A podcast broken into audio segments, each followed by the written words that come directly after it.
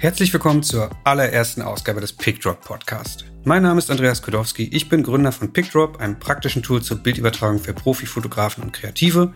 Gleichzeitig bin ich aber auch selber Fotograf und dank dieser beiden Jobs treffe ich regelmäßig auf tolle Kollegen aus der Fotobranche.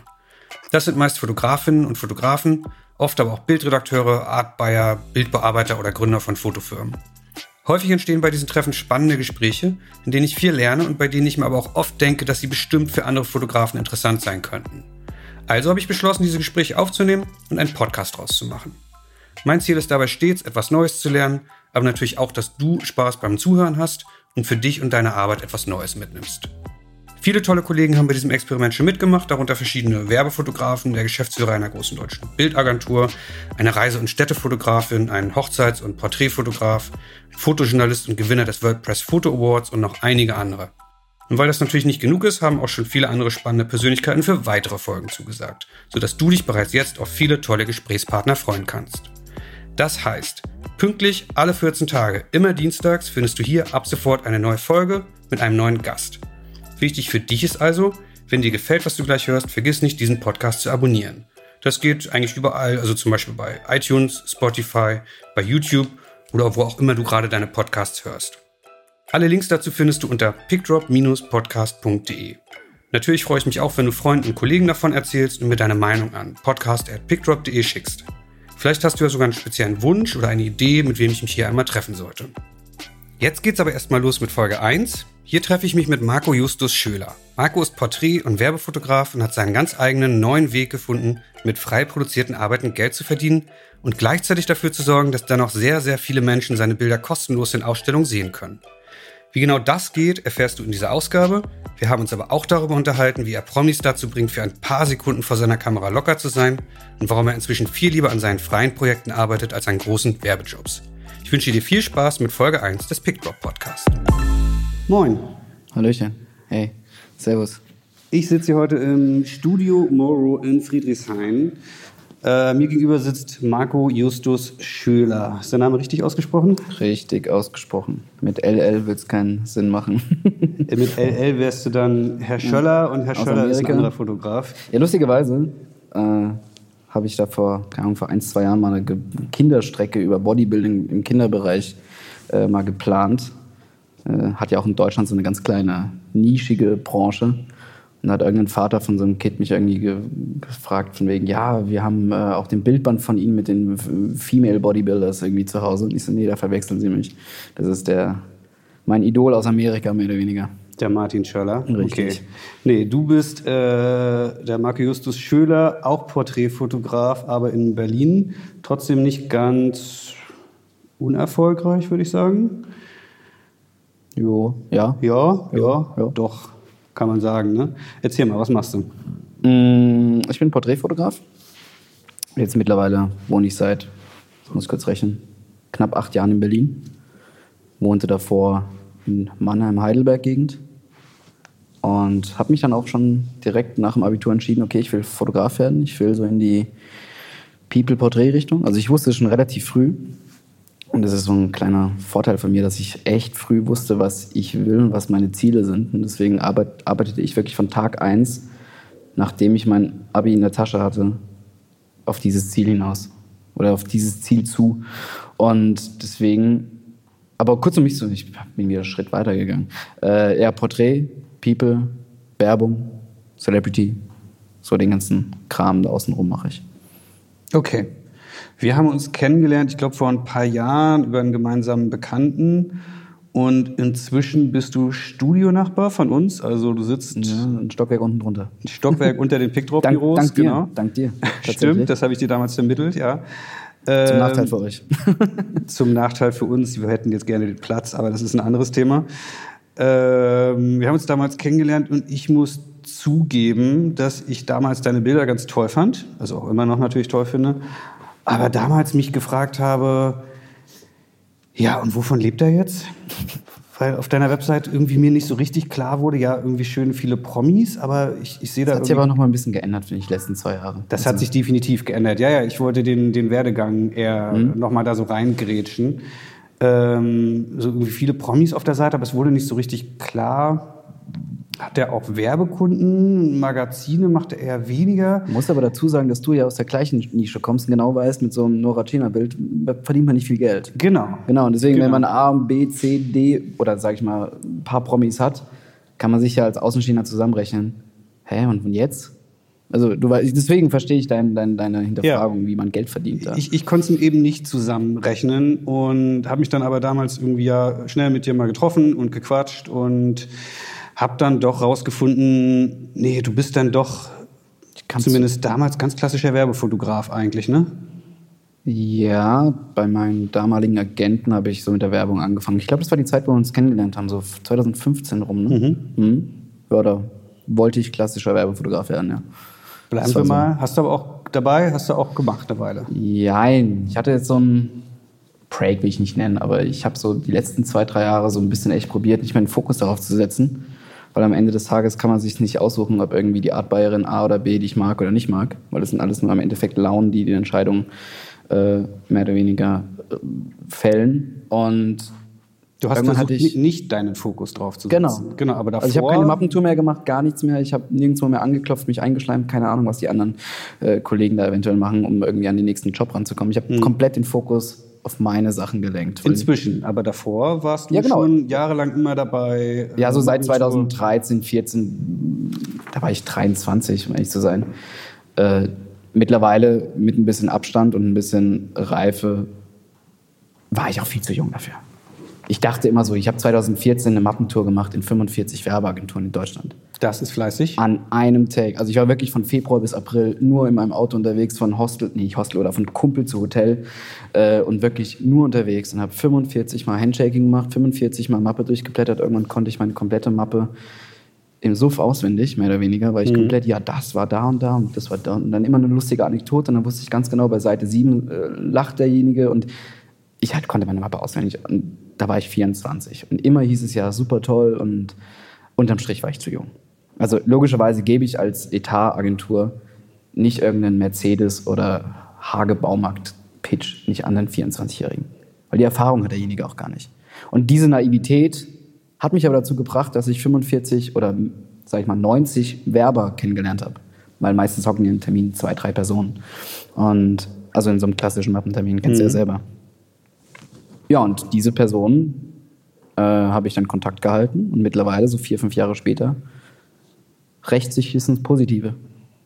Das heißt, damals hat es mit dem schönen 18 Eintelplakat, was du an der, Straßen, an der Straße hängen haben Klar, wolltest. ich konnte dir in jeder Straße sagen, das ist von dem, das von dem, das von dem. Ich Genau, aber, aber von, mit dir hing, von dir hing da noch nichts, Noch obwohl du es ganz dringend gewollt hast. Also, Das war früher mein Ziel Number One. Mittlerweile ist es mir relativ egal, wie die Bilder am Ende verwendet werden. Klar grinst man mal drüber oder freut sich auch darüber, wenn jetzt irgendwie, weiß ich nicht, in dem und dem Magazin oder auf der Straßenecke eine Litfaßsäule irgendwie plakatiert ist. Klar, mega cooles Gefühl als Fotograf. Aber es ist nicht mehr mein Ziel. Weil ich finde, wenn man sich auf irgendwas zu arg fokussiert oder irgendwas zu arg erzwingt, kann es einem am Ende des Tages nur enttäuschen. Egal ob positiv oder negativ, also eher negativ. Und wenn man mit wenig Erwartungshaltung rangeht, komischerweise, seitdem ich das locker gelassen habe, bekomme ich so viel, also nicht so viel, aber viel mehr Anfragen. Kenne ich. Ja, Ja. du bist doch das beste Beispiel da diesbezüglich. Ja, ja, Einen anderen genau. Fokus und zack. Entweder merken die Leute das, weil mittlerweile, wenn ich irgendeine Anfrage bekomme, tut es auch so gut, einfach mal abzusagen. Oder nicht abzusagen, aber einfach mal jetzt von wegen, jetzt spielt ihr nach meinen Regeln und ich bin nicht eure Marionette oder weiß ich nicht. Also es Mhm. tut einfach gut, diese Freiheit zu haben. Wir, wir kommen da gleich noch dazu, wie du diese Freiheit erarbeitet hast. Aber äh, trotzdem sehe ich jetzt auf deiner Seite Reebok, Pro7, Red Bull, Deichmann, Apollo Optik, Deutsche Bahn und so weiter und so fort. Äh, da ist dann doch noch viel Werbung gewesen oder auch ja. alles eher in den letzten Jahren entstanden, seit du mal dein Konzept, deinen Ansatz geändert hast. Weil du hast mit 24 hast du diese große Mappentour gemacht, sagst du? Ja, das war jetzt bist Februar du 14, ja. ja. dann bist du jetzt 28? Mhm. Okay. Und das, was ich jetzt so mal Erfolg nennen würde, ganz simpel, das ist danach passiert. Also du hast damals gemerkt, Ja. ey, als Assistent, Ich bin äh, halt- als, nicht, als, nicht als Assistent, sondern als junger Fotograf, der aus der Sicht dieser Leute wahrscheinlich auch nicht genug assistiert hat und so weiter, klappt's so Ich nicht. habe kaum assistiert. Ich bin, Ja, wirklich, ich bin nach Berlin gekommen, habe ein halbes, halbes Jahr so, lass es 20 Jobs gewesen sein, wo ich assistiert habe, wo ich irgendwie als Set- oder Lichtassistent irgendwie vor Ort war. Aber kein Fotograf hat mich länger als vier Jobs ausgehalten, nicht ausgehalten, aber gebucht, sagen wir es mal so. Weil am Ende des Tages ich immer genau wusste, ich habe es nie ausgesprochen, aber ich kann es genauso. Und das hat mich aufgewühlt. Und logischerweise spürt es der Fotograf. Wenn der mhm. Assistent die ganze Zeit irgendwie denkt, so, kann ich, gar, kann ich genauso oder vielleicht kann ich gar besser. Und okay. Ich war da leider ganz genauso als Assistent. Ich war richtig schlecht. Ich, also, ja. Ich will keine Namen nennen, aber stellenweise taten mir die Fotografen nicht leid, aber ich verstehe, dass sie mich, mich nicht nochmal gebucht haben. Aber trotzdem würde ich jedem Fotografen auf den Weg geben, der Fotograf werden möchte, mach das mal. Weil dadurch lernst du wieder neue Leute kennen. Stellenweise haben sich aus den Assistentenjobs mittlerweile Kollegen oder Freunde irgendwie gebildet, mit denen ich jetzt mittlerweile auch Jobs wieder mehr oder weniger mache. Aber das ist ja ganz spannend. Du sagst nicht, äh, du hast bei diesen Assistenzen äh, fotografieren, besser ausleuchten oder sonst was gelernt, sondern du sagst nee. sofort, ich habe da die Leute kennengelernt. Du bist Klar. Ja eher so der. Mehr oder weniger das Handwerk ausleuchten, das Handwerk Kamera verstehen, das Handwerk, das ganze Technische. Das kriegst du irgendwie durch die Erfahrung hin, das kriegst du durch YouTube-Tutorials hin und das kriegst du durch einen richtigen Bildband irgendwie, wenn du ein bisschen visuelles Denken hast, kriegt man das erlernt, komplett. Und irgendwann hast du durch die ganzen Tutorials und Inspirationen irgendwann deine eigene Handschrift entwickelt, im Idealfall. Bist du da die nächste Generation, die sagt, ja, Generation, so weit liegen wir gar nicht auseinander, aber die, die, die nächste Generation, die sagt, ah, man muss heute sich nicht mehr zwei Jahre lang äh, als erster Assistent bei einem Werbefotografen durchquälen und äh, ja, früher wurde man auch noch angebrüllt, das gibt es, glaube ich, heute so nicht mehr, nee, nicht um irgendwie zu lernen, wie man mit Kunden umgeht, wie man ein Set ausleuchtet und... Das äh, ist ja früher eine komplett andere Generation. Früher war das ja alles langwieriger. Mittlerweile ist ja eine Werbekampagne nach zwei Tagen wieder vergessen. Deswegen ist ja wirklich ein Konsumprodukt, was richtig schnell abgehandelt wird. Und aus diesem Grund ist auch das Assistieren komplett anders geworden. Aber mir geht es ja eher um, um, um dein Skill-Level zu entwickeln, also herauszufinden... Ja wie gehe ich mit Kunden am Set um? Und das sind ja Sachen, die, zumindest ging es mir so, die habe ich durch Assistieren gelernt. Ich war auch ein super schlechter Assistent, weil ich auch immer dachte, oh Gott, das könnte ich besser. Mhm. Und das ist wirklich das Schlechteste, wenn, wenn, wenn man Assistent ist und das denkt, sollte man ganz, ganz dringend das Assistieren sein lassen, finde ich. Ähm, nee, voll, aber trotzdem, voll. War, da war das ja früher nötig, um gut zu werden. Hast du das jetzt dir komplett durch YouTube-Tutorials? Nee, nee, logischerweise das Umgang mit Kunden, sag ich jetzt einfach mal ganz plump, das lernt man auch nicht beim Assistenten. Ja, das ist eine Grundvoraussetzung, finde ich. Eine gewisse Höflichkeit zu haben, pünktlich zu sein, äh, den richtigen Personen zur richtigen Zeit äh, Hallo zu sagen, ums Wohlergehen des Kunden oder der Agentur zu kümmern, etc. Und das hat was mit... Ähm, Jetzt müssen wir beide lachen. Wir sitzen nicht alleine in Markus Studio um. und ähm. der Kollege, auf den wir nachher auch noch kurz zu sprechen kommen, versucht sich hier ganz leise an uns vorbeizuschleichen. Ähm, nee, aber äh, kurz zurückzukommen. Zum, können einfach weiterreden. Zum Thema. Ähm, ich finde so am Set sind so grundlegende Sachen wie Freundlichkeit, Pünktlichkeit etc. Grundvoraussetzungen. Klar, das verfestigt man durchs Assistieren oder verfestigt man am Set durch, den, durch die Erfahrung, aber generell, also es gibt es auch in meinen, es gibt bestimmt Fotografen, die ohne Assistieren auch so weit kamen. Ohne Probleme. Bin ich mir sicher. Und die wirklich technischen Skills.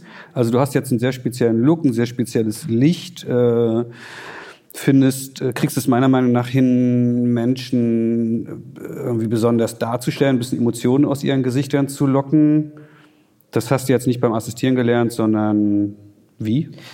Ich sag mal, ich, ich, ich trenne das mal zwischen emotionaler Wert und äh, technischer, oder nee, emotionaler Ansatz und technischer Ansatz.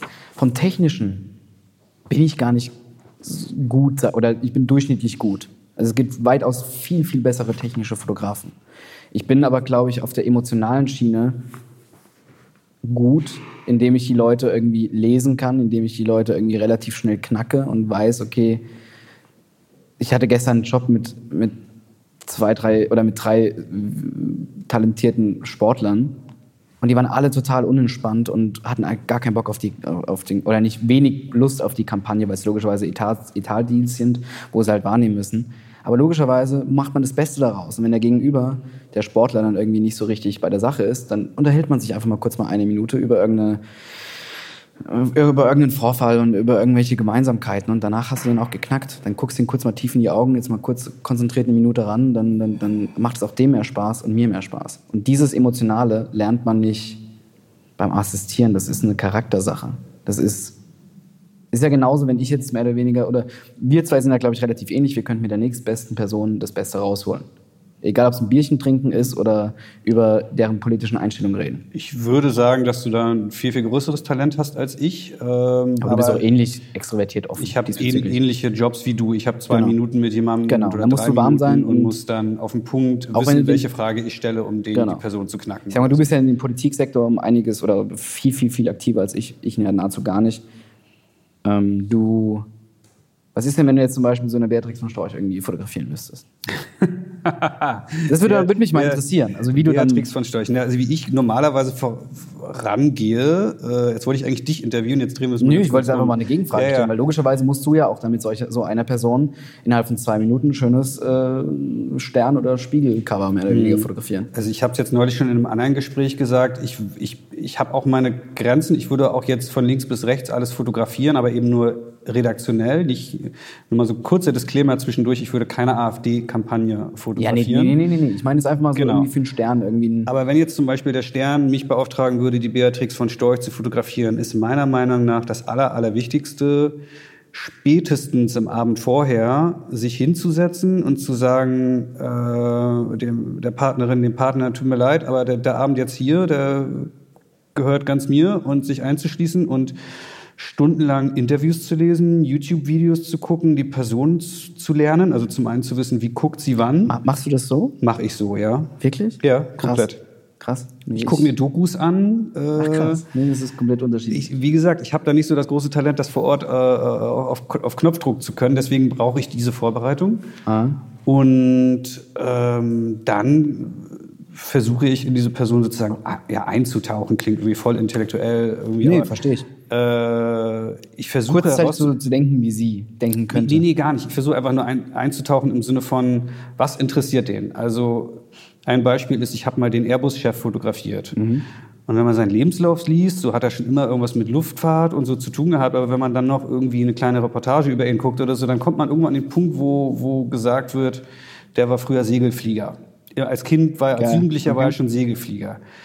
Ich war früher als Jugendlicher auch Segelflieger. Ich weiß genau, wie sich das anfühlt. Und das ist Warst ein du? System, äh, das ist ein, ein, nicht System, ein Gefühl, über das man sich nur mit einer Person unterhalten kann, die das auch kennt. Und diese Erkenntnis sozusagen, ah, der hat habt das was auch, gemeinsam. wir haben was gemeinsam, das kommt halt nur durch krasse Recherche. Ich sage jetzt mal, mit Und- AfD wäre das jetzt ein bisschen schwieriger, obwohl sie Genau. wahrscheinlich äh, die gleiche Band vielleicht mag wie du.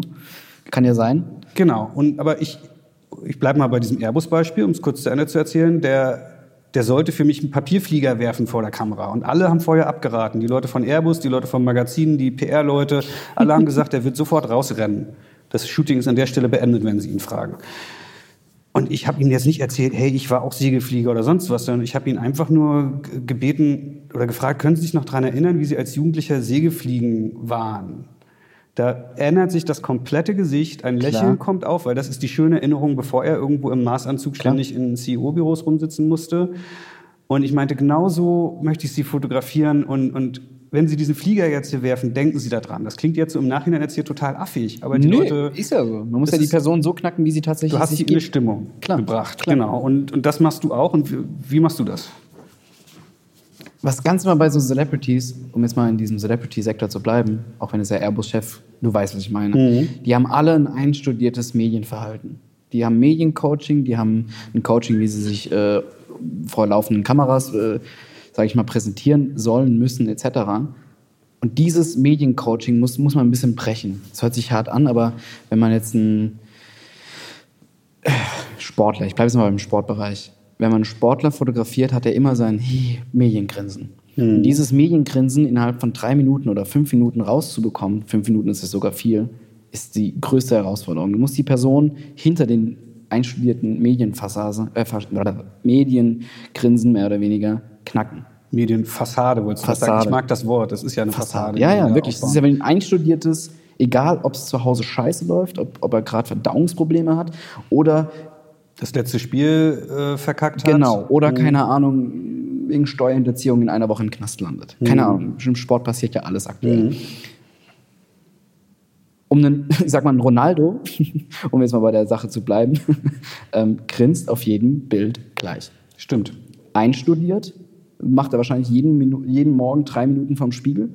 Wahrscheinlich Würde mich bei ihm nicht applaudiert er wundern. wahrscheinlich noch dabei. Nee, aber Spaß beiseite.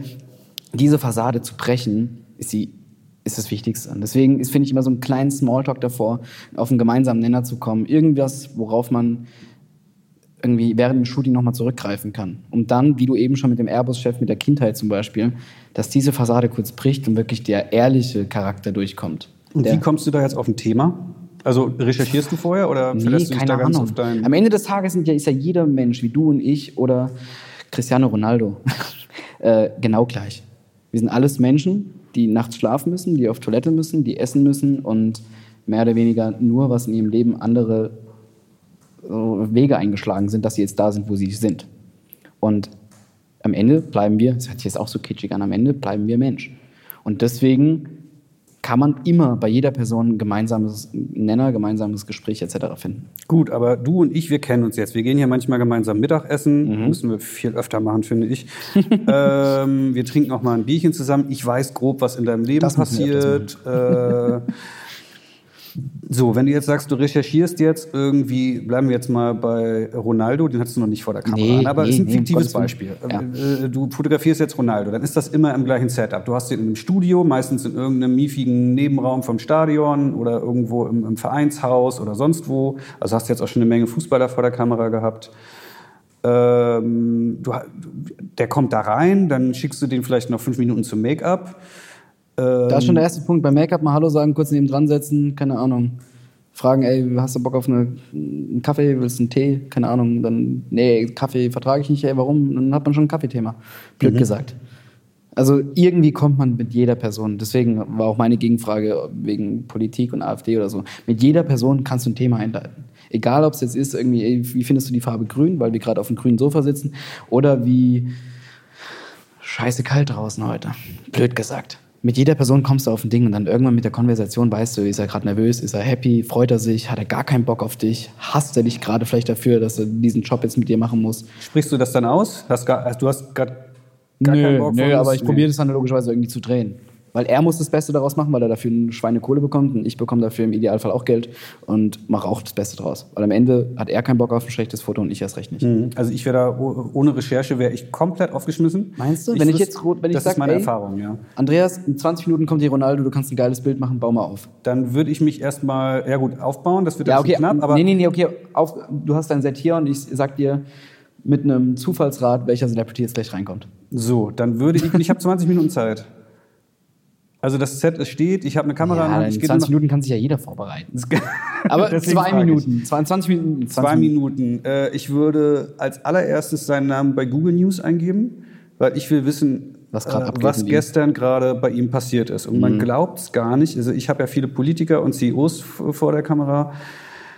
Huiuiui, äh, da, geht meistens, da gehen meistens Sachen ab, die man jetzt, wenn man nicht gerade jeden Abend Tagesschau guckt, äh, oft nicht mitkriegt. Klar. Und du weißt schon sehr genau, oh je, der, hat- derjenige hat heute Morgen eine Pressekonferenz gehabt, die lief scheiße, oder der hat gestern irgendwie ein Statement geben müssen und die Presse hat ihn dafür zerfetzt. Das will ich wissen. Ich habe mal ähm, dieser FDP-Politiker, wie hieß er, Guido Westerwelle, den habe ich mal fotografiert und hat eine richtig miese Laune gehabt. Ich habe 17 Mal ausgelöst und irgendwie wollte, ich habe ihn gefragt, können Sie den Kopf mal nach links drehen? Nein. Können Sie den Kopf mal nach rechts drehen? Nein. Und nur mal die Augen, das einzige Bild, was was geworden hat, ist, ist das letzte. Da hat er nämlich zur Tür geguckt, weil er dort aus die- diese Tür weggehen wollte und er hat einmal zur Seite geguckt und ich habe abgedrückt und dann ist er aufgestanden und gegangen. Das Und ist ja der, der, dieser eine, das hat einen Namen, dieser Shot. Der letzte. Wenn Der man letzte. sagt, ey, wir sind fertig und abdrücken. Okay. Das, hat einen Namen, äh, ich habe keine Ahnung, wie er genau heißt. Aber was ich sagen wollte, der Hintergrund war, und das wusste ich zu dem Zeitpunkt nicht, er musste an dem Tag seinen wichtigsten Mitarbeiter zwei Stunden vorher entlassen. Seinen, seinen engsten Berater, Mitarbeiter seit 20 Okay, Jahren. krass. Weil der irgendwie Mist gebaut hat, der hat irgendwie Sachen an die USA durchgestochen während deutscher Koalitionsverhandlungen und so. Oh, okay. Nun ja. Ähm, aber ich wusste das nicht und vielleicht mit einer kleinen Recherche vorher wäre mir schon klar gewesen, was da gerade im Hintergrund abgeht oder so. Ja, aber hättest du was ändern können? Ich hätte sagen können beim Er hätte trotzdem Hereinkommen, nach links oder rechts geguckt. ich hätte zu Herrn, Herrn Westerwelle sagen können, und das klappt manchmal, Herr Westerwelle, diese fünf Minuten haben wir jetzt nur für uns. Äh, Ihre Berater sind draußen, Sie können jetzt mal durchatmen. Das habe ich Mhm, auch schon gemacht. wichtig. Mit, mit, mit Politikern habe ich gesagt, äh, setz nicht mal eine Minute hin, wir machen mal die Tür zu. Ich fange noch nicht an zu fotografieren. Die sind so dankbar teilweise. Aber gut. Wichtig ist auch immer wenige Leute im Raum. Das ist bei Celebrities so wichtig, dass sie endlich mal, sag ich mal, wie du schon sagst, durchatmen können. Das ist Mhm. Gold wert. Wirklich Gold wert. Aber vor, also du verlässt dich da voll auf deine Intuition. Du sagst Ja. jetzt nicht, ich check vorher nochmal Google News, lies Wikipedia. Also ja, Wikipedia so lese ich schon. Also ich sollte schon wissen, dass Cristiano Ronaldo ein Fußballspieler ist und dass er in dem, dem Verein spielt. Das sollte man schon wissen. Äh, ich brief auch sogar meine Assistenten dafür. Irgendwie check mal die zwei Links, will mir morgen fotografieren. Nicht, dass du jetzt irgendwie, keine Ahnung, sagst, Manuel Neuer spielt bei Dortmund, blöd gesagt. Dann ist die Stimmung aber ganz schlecht am, am Set auf einmal. Ja. ja. Äh, Gerade im Sportbereich äh, versteht man da sehr, sehr wenig Spaß, wenn man mit der falschen Farbe ankommt. Stellenweise, es klingt jetzt mega hart, aber ich brief auch meine, äh, wenn wir zum Beispiel mit einer Sportmarke ein Shooting haben, brief ich meine Assistenten auf gar keinen Fall mit einer Liste von Marken, dass sie diese Klamotten während dem Shooting tragen. Das ist aber glaube ich, der, der Klassiker zum Nike-Shooting mit Adidas-Schuhen Ey, auftauchen. wirklich, ich war mal unbeabs oder spontan auf einer inneren, also auf einer geladenen Party von Adidas, wo so, so verschiedene, und ich kam halt mit Nike-Schuhen an. Jeder von dem Team von Adidas hat mich doof angelabert, wie 30 Grad bitte bin. Ich so, Leute, ey, mehr oder weniger in zwei Jahren arbeitest du vielleicht bei Nike oder du bei Puma oder du bei Essex. Also du weißt, was ich meine. Und genau Total. deswegen brief ich halt auch meine Assistenten. Wenn wir zum Beispiel irgendwie ein Shooting mit dem Verein haben, dann gucke ich, okay, dann sollte man vielleicht auch in den Vereins. Es ist, klingt jetzt mega oberflächlich und kommerziell, was ich erzähle, aber im Endeffekt ist, sinkt oder steigt da die Laune. Tatsächlich, da fängt schon an. Ich finde auch, das sind die kleinen Sachen. Ich, ich versuche immer Leuten zu erklären, wenn die mich fragen, wie kriegst du das und das hin, dass die Leute so und so aussehen. Ich sage immer, da gibt's nicht das eine Ding, sondern es gibt hier 2%, da 2%, Genau, hier exakt. 5%. Äh, Exakt. Das ist das Catering, das ist das Licht, das ist die Catering ist so Vorbereitung, das, äh, der Kaffee, die Wenn das Catering gut ist. Make-up-Dame. Ja, das Catering ist super wichtig. Die So. Make-up-Dame, meistens sind es ja dann doch Frauen, äh, ist super wichtig. Siehst du auch so, oder? Die ist mehr oder weniger das Vorglühen.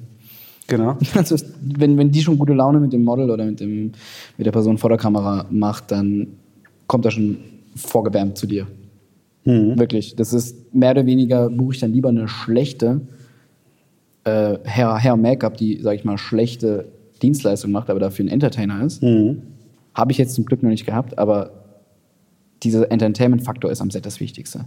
Deswegen, ich habe auch eine geile Playlist am Set. Ich, hab- ich bestehe auf gutes Essen am Set, weil es gibt nichts Schlimmeres als ein enttäuschter, hungriger Kunde. Der geht ja in die Gurgel. Und es muss warm am Set sein. Wärme am Du Set. meinst Wärme, Wärme warm von Temperatur. Heizung und so. Wirklich, Ja. das ist. Ich hatte gestern ein Shooting, da war es nicht warm und ich hasse es. Also mir ist egal, ich bin eh, mir ist eh immer warm, aber wenn irgendjemand am Set kalt ist, das wirkt sich sofort auf die Laune aus. Sofort. Und so Sachen wie Schlaf, das kannst du logischerweise von den Leuten nicht be- beeinflussen, aber Musik, Stimmung, Wohlbefinden ist das Wichtigste. Und danach, ich sag mal, für den Kunden sind die Ergebnisse dann sekundär. Weil die Erfahrung am Set ist meistens das, was die Leute buchen. Das, das würdest du sagen, der Kunde. Äh, Wenn das da Essen geil war und die Musik geil war und ein Entertainer am Set war, also Entertaining am Set war, nicht Entertainer, ist es dem Kunden schon mal die halbe Miete oder dreiviertel Miete. Solange die Qualität, die am Ja, die Ende Qualität aus muss der schon Kamera X-Standard haben, klar. Aber das, Ja. ein, Kunde gibt ja nicht, der will ja unbedingt immer beim, beim Shooting dabei sein, weil es mal ein Ausbruch von dem Büroalltag ist. Mit Kunden meinst du jetzt den klassischen im, im Fotobereich, äh, Mhm. heißt der Kunde der Kunde und die Agentur ist immer die Agentur Genau. oder der AD Genau. oder A. Die wollen ja mal aus ihrem Schreibtischalltag ausbrechen und mal was Cooles erleben. Deswegen hat man eine fetzige Playlist an. Ich habe fetzig gesagt. Ähm, cooles die Playlist Catering. musst du mir mal schicken, bitte. Ja, kann ich Ja. gerne machen. Ähm, ja, und das ist wichtig. Und der Kunde fühlt sich ja dadurch auch entertained. Hm, okay. Der Art Director, der Art Bayer, wer auch immer dann wieder zum Set geschickt wurde an dem Tag, der ist da, glaube ich, nicht mehr ganz so leicht äh, zu Ja, die sind beeinflussen. es ja gewohnt. Ne? Genau, der ist das gewohnt. Aber am Ende haben wir alle die Erfahrung gemacht, nicht die Agentur bestimmt manchmal, welcher Fotograf am Ende gebucht wird. Die macht ihre Vorschläge, hat ihre Lieblinge. Sondern wir alle hatten die Erfahrung, ja, der Kunde hat sich jetzt doch für jemand anders entschieden. Der Kunde möchte lieber Da denkst du, dass der Kunde das entschieden hat? Naja, also es ist natürlich oft die Ausrede von der Agentur, klar. aber ich weiß auch, dass es Entscheidungen gibt, Klar. wo der Kunde sich für den drittbesten Fotografen entschieden hat, weil der über drei Ecken mit dem schon mal irgendwo Ja, beim Bierchen saß oder Klar. ähm, Connection. genau. Und das ist ja auch das, was du gerade sagst. Der Kunde muss Spaß haben. Ja, der Kunde hat mal, in Klammern, endlich Spaß. Ach, nee, blöd gesagt, aber du weißt, was ich meine. Der ganze Fotomedienalltag, der ist ja für die meisten Kunden komplett Neuland.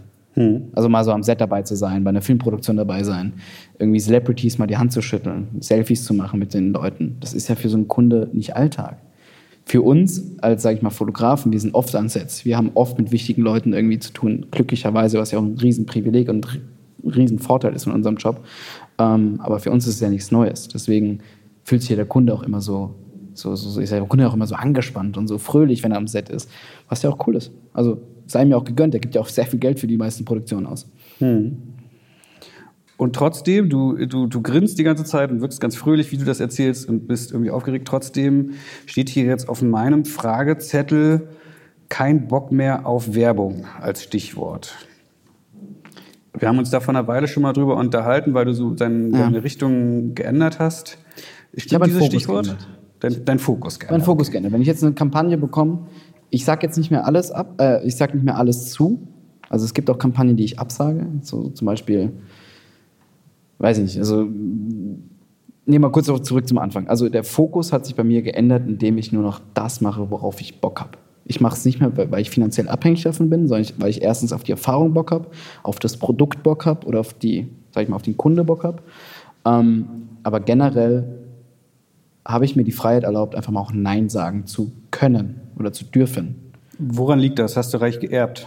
Nein. nee, nee, nee, Gott sei Dank nicht. Also Gott sei Dank leben noch alle. Schade eigentlich, ja. Also Ähm, gut, ja, es leben noch alle. Ja, richtig.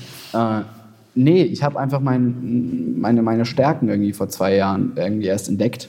Weil ich dachte, so Fotografie ist meine größte Stärke. Nein, ist sie nicht. Auf gar keinen Fall. Ich bin auch nicht der beste Fotograf. Ich bin ein guter Fotograf, aber lang nicht der Beste in Deutschland. Gibt es viel, viel bessere Kollegen, die ich auch sehr schätze. Ich bin da jemand, der gönnt mehr, als er hatet, sage ich mal. Ähm, nee, aber ich sag mal, ein riesengroßer großes Ding von mir ist einfach, mich in Leute reinzuversetzen. Was brauchen sie gerade? Was möchten sie gerade? Zum Beispiel jetzt gerade im Marketingbereich. Wenn jetzt irgendwie ein, alle Ausstellungen, die ich bisher kreiert habe, kamen nur aufgrund einer, einer Interesse von mir. Zum Beispiel mal Faces Behind the Voices, war ein großes Synchronsprecherprojekt von mir, so eine Wanderausstellung durch über 20 Städte jetzt mittlerweile. Und ich bin Film interessiert. Ich mag Werbung, ich mag Hörspiele. All das wird gesprochen von Synchronsprechern. Ich habe gedacht, okay, ich habe jetzt eine Idee, ich habe die Idee umgesetzt und wusste noch gar nicht, was mein Talent ist. Ich habe 30 Bilder von 30 Synchronsprechern im Kasten gehabt.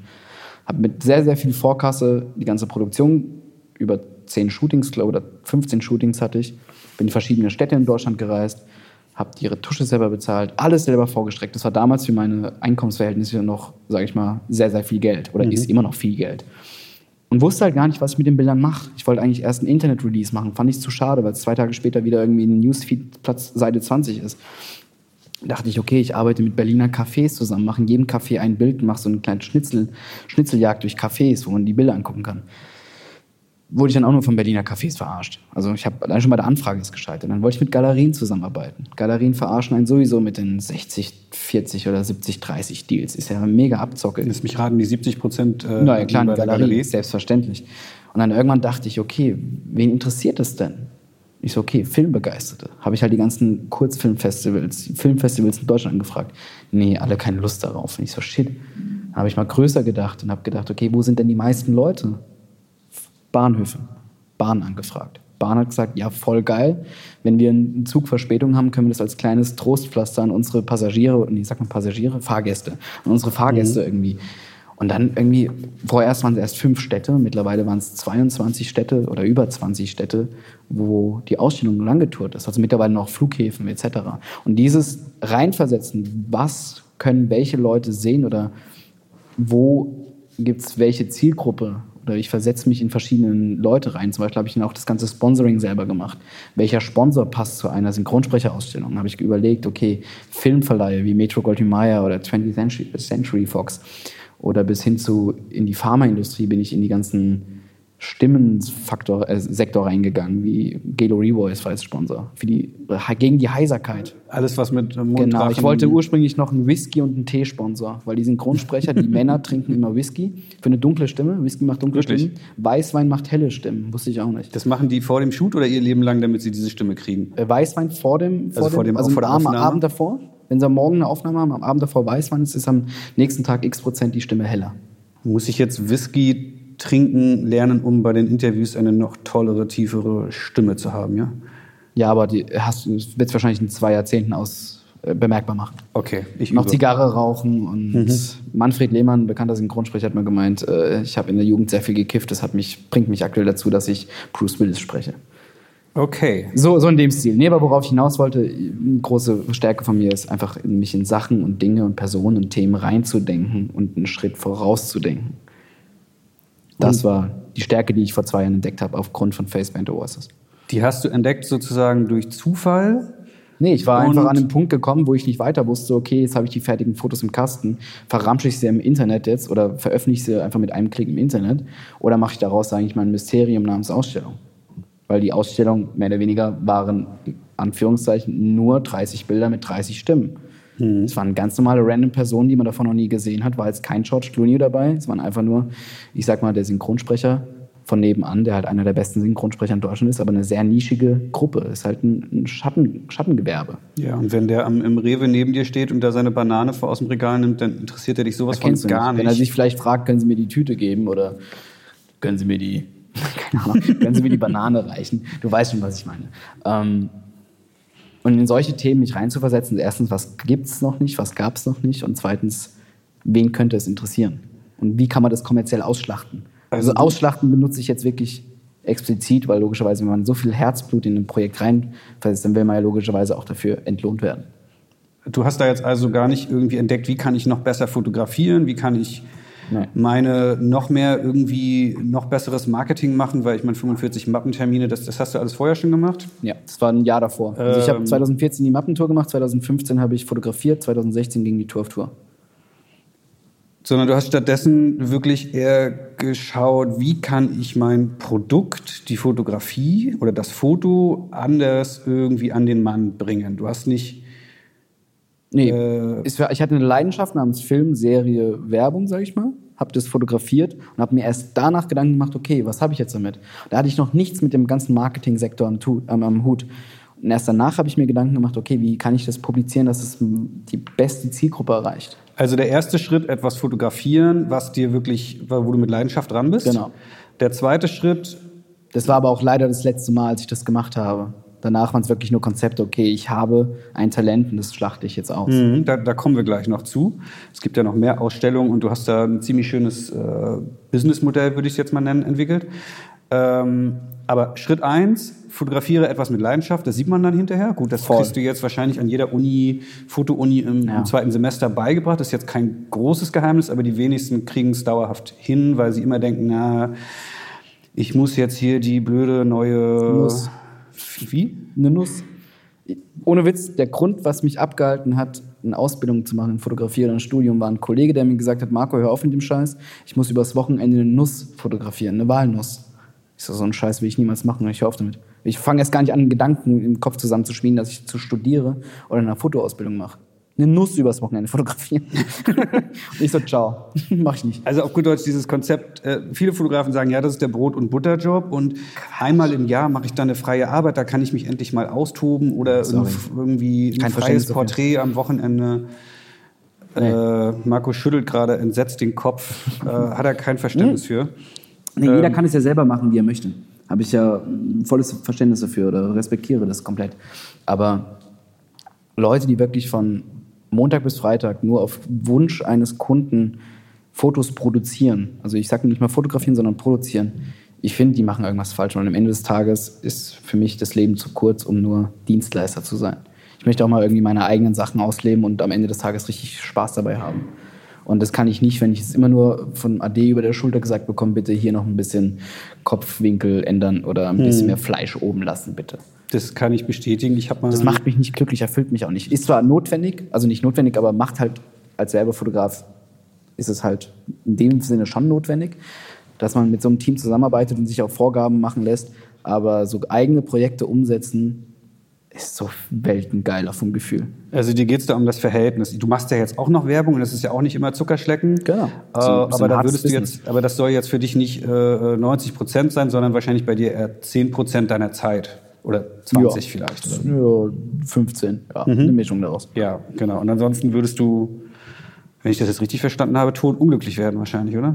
Wenn ich den ganzen Tag wirklich nur noch Anweisungen und Kundenwünsche und stellenweise, dann wird dann irgendwie keine Ahnung, zwei Monate in der Post-Production mit der Agentur mit sieben Leuten im CC diskutiert, ob jetzt der Bartstoppel von dem Modell, was für die Kampagne fotografiert wurde, jetzt irgendwie wegretuschiert werden soll oder ob welcher RGB-Plauton jetzt das Hemd haben soll. Dann werden da sieben Nachrichten in wirklich zig Leute im CC, als ob die Leute wirklich ihre Zeit damit totschlagen müssen, weil sie dafür bezahlt werden. Hm. Am Ende des Tages zahlt ein Kunde x 1000 Euro an Etat und stellenweise hat man das Gefühl, die Leute schlagen die Zeit tot, weil sie das Geld gerechtfertigt werden müssen oder weil das Geld sich rechtfertigen muss. Warum es so teuer war. Man könnte so viele Sachen so viel abkürzen in der Werbebranche. Man könnte sagen, okay, diese äh, Retusche entscheidet jetzt einfach der Retoucheur zusammen mit dem Fotografen ohne acht Leute und Kreativdirektoren, Artdirektoren und Kunde und Cousin vom Kunde im CC. Du weißt, was ich meine. Man ja. kann alles so massiv abkürzen, aber nein, es geht jede kleine Schleife, weil das hat x Euro gekostet und es muss auch x Euro am Ende vom Kunde wert sein. Der Kunde muss zufrieden und muss, der Kunde muss denken, ach, diese x Euro waren es wert. Hm. Weil da 48 E-Mails geschrieben wurde, nur wegen dem Bartstoppel. Das ist natürlich auch eine Typfrage. Äh, es gibt da auch Kollegen, die wir jetzt hier in unserer kleinen Podcast-Reihe auch noch interviewen werden, die genau darin total aufgehen, einfach sechs Tage die Woche unterwegs zu sein, für eine Kampagne nach der anderen, äh, immer größer, immer höher, immer schneller. Äh, das ist ja auch da cool. wirklich Spaß dran haben. Kampagne zu produzieren, unterwegs zu sein mit neuen Leuten, neue Produktionen, neue Eindrücke ist ja auch mega geil. Die Abwechslung, das ist ja, sage ich mal, das, was uns ausmacht, dass wir irgendwie, ich sage, es wird ja nie langweilig. Kein Job ist ja wie der andere im Idealfall, außer man ist Katalogfotograf oder weiß ich nicht. Ähm, aber prinzipiell geht es doch am Ende des Tages darum, dass im Nachhinein viele Leute von außerhalb, sei es die Agentur oder der Kunde, Wind um etwas machen, das gar nicht wichtig ist. Am Ende erkennt keiner auf dem 18 Eintel auf der Straße, ob jetzt der Bartstoppel links gleich ausgeglichen mit dem rechten Bartstoppel ist oder ob jetzt die Brillenschattierung im Porträt ungleichmäßig zu dem anderen Brillenglas ist. Das interessiert am Ende keinen. Am Ende geht es um die Schokolade, um den Whisky, um das Auto, keine Ahnung was, aber nicht um den Bartstoppel und um die Reflexion. Da machen sich Leute wichtig und wollen ihren Beruf rechtfertigen, den Preis der Dienstleistung rechtfertigen, weil sie im CC sind. Aber jeder will noch seinen Senf dazugeben, weil ich auch wichtig bin. Aber ist das nicht auch dort einfach die Summe äh, vieler kleiner Dinge macht das Gesamtergebnis Nein, aus? Nein, komplett weniger ist mehr, ist meine Meinung. Lass den Fotograf mit der Retusche und dem Artdirektor zu dritt mal eine Stunde Köpfe zusammenstrecken, dann ist das Ding fertig. Man muss keine vier Monate irgendwie mit 18 Leuten im CC darum diskutieren. Meine und, Meinung. Und, und das ist ja jetzt das, um wieder den Bogen zu spannen, wo du jetzt gesagt hast... Sein. Ich keinen Bock mehr auf. Also stellenweise, es gehört dazu, ich probiere es dann, wenn es, also ich hatte es auch dieses Jahr mehrmals diesen Fall, ich probiere es halt radikal abzukürzen und sagen, ey, lass kurz FaceTime, lass kurz telefonieren, ich komme kurz, wenn es in Berliner Agentur ist, komme kurz vorbei. Aber generell will ich mein eigener Chef sein. Ich will selber entscheiden, ob der Bartstoppel da links gleich ist wie rechts. Du weißt, was ich meine. Ja, sehr. Und mich erfüllt die Werbefotografie, finde ich cool, sonst würde ich es nicht anbieten. Ich finde, wenn man meinen Look auf der Homepage anguckt, es schreit nach Werbung, mhm. weil ich es auch irgendwie ein bisschen in dem Sinne, ist ja mein Ursprung der Fotografie. Ich wusste direkt schon mit keine Ahnung, 21 Werbefotograf werden. Andere wollen ja, träumen ja, keine Ahnung, sie wollen das werden und ich sage, okay, ich wollte Werbefotograf werden. Und logischerweise baust du ja deine ganze Handschrift, deine ganze Identität, fotografische Identität aufgrund deines Traumes auf oder deines Wunsches oder du weißt, was ich meine. Und Jetzt habe ich den Faden verloren. Was wollte ich sagen? Du bist schon Werbefotograf, wolltest du, glaube ich, sagen, trotzdem. Ja, genau. Ich bin ja auch Werbefotograf. Aber ich finde, wenn man arbeitet, soll man effizient arbeiten. Und nicht irgendwie, nur weil man dafür die Zeit totschlagen muss und der, die Uhr oben rechts beim Apple, beim Mac irgendwie läuft, muss man jetzt nicht irgendwie 17 Leute ins CC und nerven und anrufen. Und genauso bei Angeboten bei Agenturen. Die haben X Budget und müssen alles wieder rumfeilschen weil sie dann irgendwie drei Leute in den Pitch rennen. Man könnte es einfach so viel vereinfachen. Und genau das war der Punkt, wo ich sage, alles klar, ich mache mein eigenes Ding. Also eigenes Ding zu dem. Genau, also die Werbung, äh, diese Überschrift hier auf meinem kleinen Stichpunktzettel, keinen Bock mehr auf Werbung, stimmt nicht ganz, sondern du hast gesagt, du verschiebst deinen Fokus, ähm, du nimmst jetzt die Werbung, die kommt mit, ist jetzt vielleicht ein bisschen salopp ausgedrückt, da würden manche. Ich, mach, ich, ich, ich, nee, ich setze meinen Fokus auf coole Werbung und eigene Projekte. Ja, genau. Also ich, ich war noch so bei, bei, bei der Werbung. Ähm, du kümmerst dich vielleicht auch noch drum, aber ich habe das Gefühl, deine Hauptpriorität ist eigentlich seit zwei, drei Jahren die Umsetzung dieser eigenen Projekte, aber eben nicht so als freie Projekte, wo man sagt, ja, das ist schön, das ist jetzt in meiner Mappe und ich habe da irgendwie 5000 Euro versenkt, sondern äh, versuch mal dein neues Konzept äh, zu erklären. Ich ja, prinzipiell, natürlich also kurz mal Faces Behind the Voices war das Konzept, ich hatte eine Leidenschaft namens Film und Serien, wie ich vorhin schon erklärt habe, und hatte 30 Synchronsprecher. Dann hatte ich das Produkt namens 30 Bilder und 30 Audiodateien, habe daraus eine App programmieren lassen, also eine, eine App für, äh, für, für Smartphone, habe ein Bildband produzieren lassen und kam danach auf die Idee, okay, ich kann daraus eine Ausstellung machen. Ich habe gar kein, gar, keine, gar kein Ziel gehabt, als ich die Fotos produziert habe. Ich habe einfach nur Bock gehabt, Synchronsprecher kennenzulernen, mit dem Benjamin Blümchen-Sprecher ein Bierchen zu trinken. Das war meine Kindheit, meine Kindheit war Benjamin Blümchen mehr oder weniger.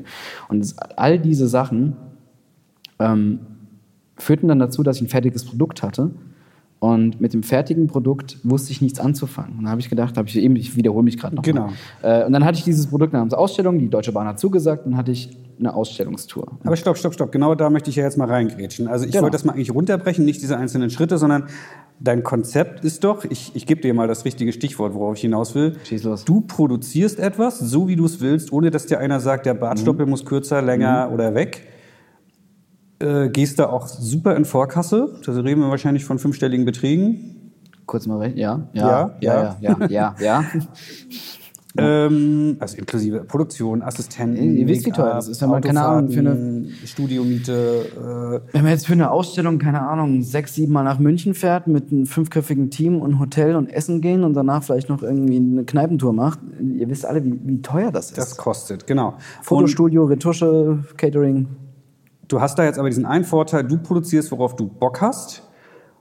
Und was du dann machst, und das finde ich relativ einmalig, du produzierst Sachen aber nicht nur, auf die du Bock hast, sondern auch äh, machst dir vorher Gedanken, kann ich daraus eine Ausstellung machen, die ich jetzt aber nicht äh, wie so ein trauriger 50-jähriger Landschaftsfotograf irgendwo im Prenzlauer Berg in so ein Café mhm. Äh, hänge und hoffentlich kauft jemand mein Bild irgendwann einmal die Woche, sondern du gehst damit auf... Ähm, ganz gezielt auf Firmen zu und sagst die, hey, ich habe hier diese Strecke und die hab, hast du vielleicht auch schon mit diesen Firmen im Kopf produziert, nee, also zum Beispiel, genau, das habe ich vorhin schon gesagt. Face Behind the Voices war wirklich ein, eine blinde Produktion. Jetzt klingelt hier die Tür. Äh, Face Behind the Voices war wirklich eine blinde Produktion. Ich wusste nicht, dass es am Ende so ausartet, wie, wie es ausgeartet ist, also im positiven Sinne. Mhm. Und ähm, danach war wirklich alles gezielt. Also ich habe diese Reichweite von Facebook The Voice hat über 5 Millionen Zuschauer oder Besucher mittlerweile gehabt. Das ist habe ich mir am Anfang, ich habe wirklich eine Kaffeetour geplant durch verschiedene Coffeeshops in Berlin. Das war mein Ursprungsziel, dass ich einen Kaffee, ja. also meine Bilder in Cafés habe, wo im Durchschnitt vielleicht 100 Leute am Tag. Ich habe keine Ahnung die Frequenz von einem Café. Dass danach die Deutsche Bahn genommen hat, das hat mich einfach nur überwältigt. Und danach habe ich mit Dennis, ein Kollege von mir, das Ganze, nachdem die Bahn mit ihm zugesagt hat, extrem ausgeschlachtet. Ja, darauf wollte ich hinaus. Also ich war jetzt vielleicht schon einen Schritt nee, weiter. Nee, das wollte ich kurz fertig erzählen, um deine Frage zu beantworten. Mhm. Und aufgrund dessen, dass wir genau wussten, okay, man kann mit einem Sponsor wie Deutsche Bahn x Millionen Leute erreichen und durch Reichweite bekommst du auf einmal so viel Aufmerksamkeit von großen Konzernen, die sagen, ey, ich möchte mein Logo dahin drucken, weil es sehen x Millionen Leute. Und ab dem Zeitpunkt wurde daraus ein Businessmodell, weil man einfach sagt, ey, man kann mit seinen eigenen geilen Leidenschaftsprojekten und guten Fotos und einer Ausstellungstour so viele Leute erreichen und dadurch durch die Leute kommerzielle Kunden anzapfen und daraus macht man seinen eigenen Agenturzyklus mehr oder weniger. Man ist ein Rundum-Service, was Ausstellungsprojekte angeht. Und dann war mit meinem Kollege Dennis die Idee geboren. Dennis kommt aus dem, sag ich mal, aus dem Kaufmännischen, ist ein Kommunikations- und Planungsidol, sag ich mal. Er arbeitet den ganzen Tag im Kopf 24 Stunden und hat jede Deadline mehr oder weniger in seiner Handinnenfläche tätowiert, mhm. gesagt. Also er lebt das. Und wir zusammen in Kombi, sag ich mal, ich der ganze Produktions-, Kreativkram und er macht das ganze Planung, Kommunikation, wo ich dann irgendwann gar keine Zeit mehr für habe, ist halt wirklich traumhaft. Dass man diese Kombination hat. Und daraus wird tatsächlich ein Businessmodell. Dann haben wir beispielsweise Dennis und ich haben beide die Passion Fußball. Das ist so einer der wenigen Kumpels, die ich habe, die Fußballfans sind. Ich habe einen Freundeskreis, der ist komplett fußballfrei. Muss man wirklich sagen. Dennis ist so einer der wenigen Leute, mit denen, mit dem ich Fußball gucke. Hm. Und auch durch ihn wurde ich Fußballfan. Also davor habe ich so eine kleine Leidenschaft, ein Sympathis Sympathisant war ich. Und durch ihn wurde ich tatsächlich Fan und habe wirklich Spiele und Werdegänge von Spielern verfolgt. Dann dachten wir, Dennis, wir müssen eine Fußballausstellung machen. Wir müssen irgendwas mit Fußball machen. Dann habe ich davor schon ein bisschen mit Adidas und Reebok so gearbeitet und dachte, wusste halt, okay, dieses Netzwerk entsteht schon ein bisschen. Da dachte ich, also kurz zum nächsten Ausstellungsprojekt zu kommen. Oder wolltest du noch was dazwischen funken? Ja, ich, ich versuche, ähm, ich versuche das Prinzip nochmal zu verstehen. Weil jetzt hast du da fünfstellige Beträge versenkt bei äh, Faces Behind the Voices oder sonst mhm. was oder eben fotografierst, wirst du jetzt wahrscheinlich gleich erzählen, äh, Fußballer oder äh, Verwandte von Fußballern. Ähm, wer bezahlt da jetzt am Ende? Also du hast ja schon gesagt, du genau, wer ist der Kunde ist die Frage. Also erstmal gibt es ja keinen Kunden, du produzierst etwas frei. Gehst da in Vorkasse äh, hast natürlich die Idee, hm, der und der Serie kann ich hinterher wieder zur Deutschen Bahn gehen oder zu einem Flughafenbetreiber oder sowas. Ähm Anfangs ist ganz wichtig, dass man Frequenz hat. Wenn man Besucher hat, dann fressen die Leute die mehr, mehr oder weniger aus der Hand. Mhm. Wenn ich sage, hey, ich habe eine Ausstellung über mit Flughäfen, Flughäfen haben pro Tag 450.000 Passagiere und davon schauen x Prozent eine Ausstellung an oder haben Verspätungen, dann gibt es da so eine, sag ich mal, eine mathematische Rechnung, wie viel Prozent realistisch eine Ausstellung angucken. Und mit dieser Zahl überzeugst du so viele kommerzielle Leute. Und dann sagt man, okay, ich habe Beispiel Thema Fußball, dann kann man das Ganze Tipico-Thema mit Glücksspiel abhaken. Dann kann man Kleidungs-, Sportausstatter, was Kleidung und äh, angeht, ausstellen. Dann kann man Automobilbranche etc. anzapfen. Und dann hat man, sag ich mal, fünf Sponsorenbereiche, die man probiert anzugehen. Dann heißt einfach Fleißarbeit, Leute anschreiben, hinterher telefonieren. Wenn Interesse besteht, hinfahren, Meetings machen. Dann muss man durch, quer durch Deutschland mal irgendwie cruisen und irgendwie da Termine wahrnehmen. Und am Ende hast du im Idealfall vier Sponsorenplätze vergeben, die Geld zahlen. Sponsoren heißt, du hast dann diese Ausstellung im Berliner Hauptbahnhof und noch vielen anderen Bahnhöfen. Da hängen jetzt große Tafeln mit deinen Bildern, alles ganz toll gedruckt. Ähm, und dann rechts daneben steht dann irgendwo gar nicht mal so klein, diese Ausstellung wird unterstützt von äh, Sponsor XYZ. Exakt. Und das ist ein kleines About über die Ausstellung, was das geht, wer es gemacht hat. Und dann vielen Dank oder diese Ausstellung wird Ihnen präsentiert oder unterstützt von XXXXX. Davon kannst du die Produktion bezahlen.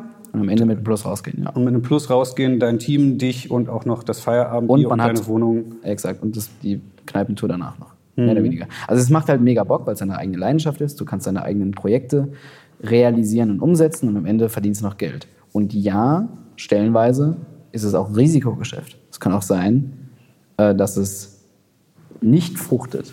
Hatten wir jetzt zum Glück noch nicht, aber manchmal, wenn du jetzt zum Beispiel eine spontane Idee hast und sagst, okay, das muss zu dem Event XY stehen, sei es jetzt Oktoberfest, Berlinale oder Weihnachten, weiß ich nicht, dann hast du einen Zeitdruck und kann sein, wenn Zeitdruck entsteht, dass Sponsorentöpfe schon zu sind. Etats werden am Ende des oder im dritten Quartal vergeben und wenn du da zu spät dran bist, kann sein, dass du Minus machst.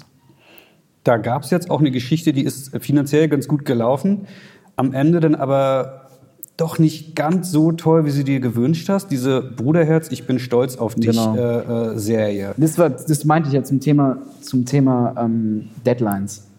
Weil am Ende des Tages hatten wir im Januar, Februar, glaube ich, nee, im Dezember 17 hatten wir die Idee, Dennis und ich wollen was mit Fußball machen. Da habe ich gedacht, okay, Nationalmannschaft, Deutschland probiert den Weltmeistertitel zu verteidigen, 2018 bei der WM im Nachhinein haben sie jetzt logischerweise es nicht geschafft, aber äh, kurz nochmal zur Vorgeschichte. Dann dachten Dennis und ich, okay, wir wollten, wollten was über die Nationalelf produzieren. Wir wollten nah am Geschehen sein, wollten eigentlich ursprünglich erst das Team, also die Mannschaft der Mannschaft, wollten wir erst ein Konzept oder haben wir ein Konzept kreiert, was allerdings kein Marketing-Schwerpunkt von DFB ist. Also ein Marketing-Schwerpunkt ist oder sind logischerweise die, ist die Nationalelf und nicht irgendwie der Greenkeeper, der Ernährungscoach und der Psychologe, der irgendwie Manuel Neuer dazu coacht, zu richtigen Zeitpunkt äh, richtige mentale Stärke zu haben. Das wurde dann allerdings vom DFB, da hatten wir einen Termin bei, mit DFB, war kein Marketing-Schwerpunkt, sage ich mal blöd gesagt, hingefallen, weitergemacht. Da habe ich gedacht, okay, psychologisch gesehen ist es aber genauso interessant für Deutschland, also für den Bürger in Deutschland, wer denn trotzdem mental hinter der Nationalelf steckt. Und das ist die Familie. Dann dachte ich, wie geil wäre es, wenn man die Geschwister der Nationalelf fotografiert, weil sie erstens optische Ähnlichkeiten im Idealfall haben und zweitens, keiner kennt den Nationalspieler so gut wie die eigene Schwester oder der eigene Bruder. Hast du Geschwister? Ja. Ich kenne den ganz gut, mein Bruder. Richtig, darauf wollte ich hinaus. Und eine optische Ähnlichkeit ist auch da, wie uns immer wieder Genau. äh, Und wenn man jetzt wird. Avelina Boateng googelt, sieht sie Jerome Boateng so sehr ähnlich. Und sie kann Anekdoten erzählen. Das hat sie wahrscheinlich noch keinem Journalisten erzählt. Oder das wusste noch kein Journalist davor über Jerome Boateng. Und diese Sachen, oder diese, also wir haben alles nur gegoogelt. Wir hatten Excel- Excel-Tabellen-Horror hier in dem Studio gehabt. Ich habe sie gesehen, ja. also es war wirklich, der gehört zu dem, der sieht ihn, oder der ist der Geschwister von dem, äh, das läuft über die Spielerberatung. Diese Schwester hat eine Bäckerei, die ein Nagelstudio, die hat ein Fitnessstudio, der ruft den an, da schreiben wir einen Fax hin. Also es war wirklich ein, ich habe mich gefühlt wie ein Serienmörder mit Wollfäden hier alles verbunden.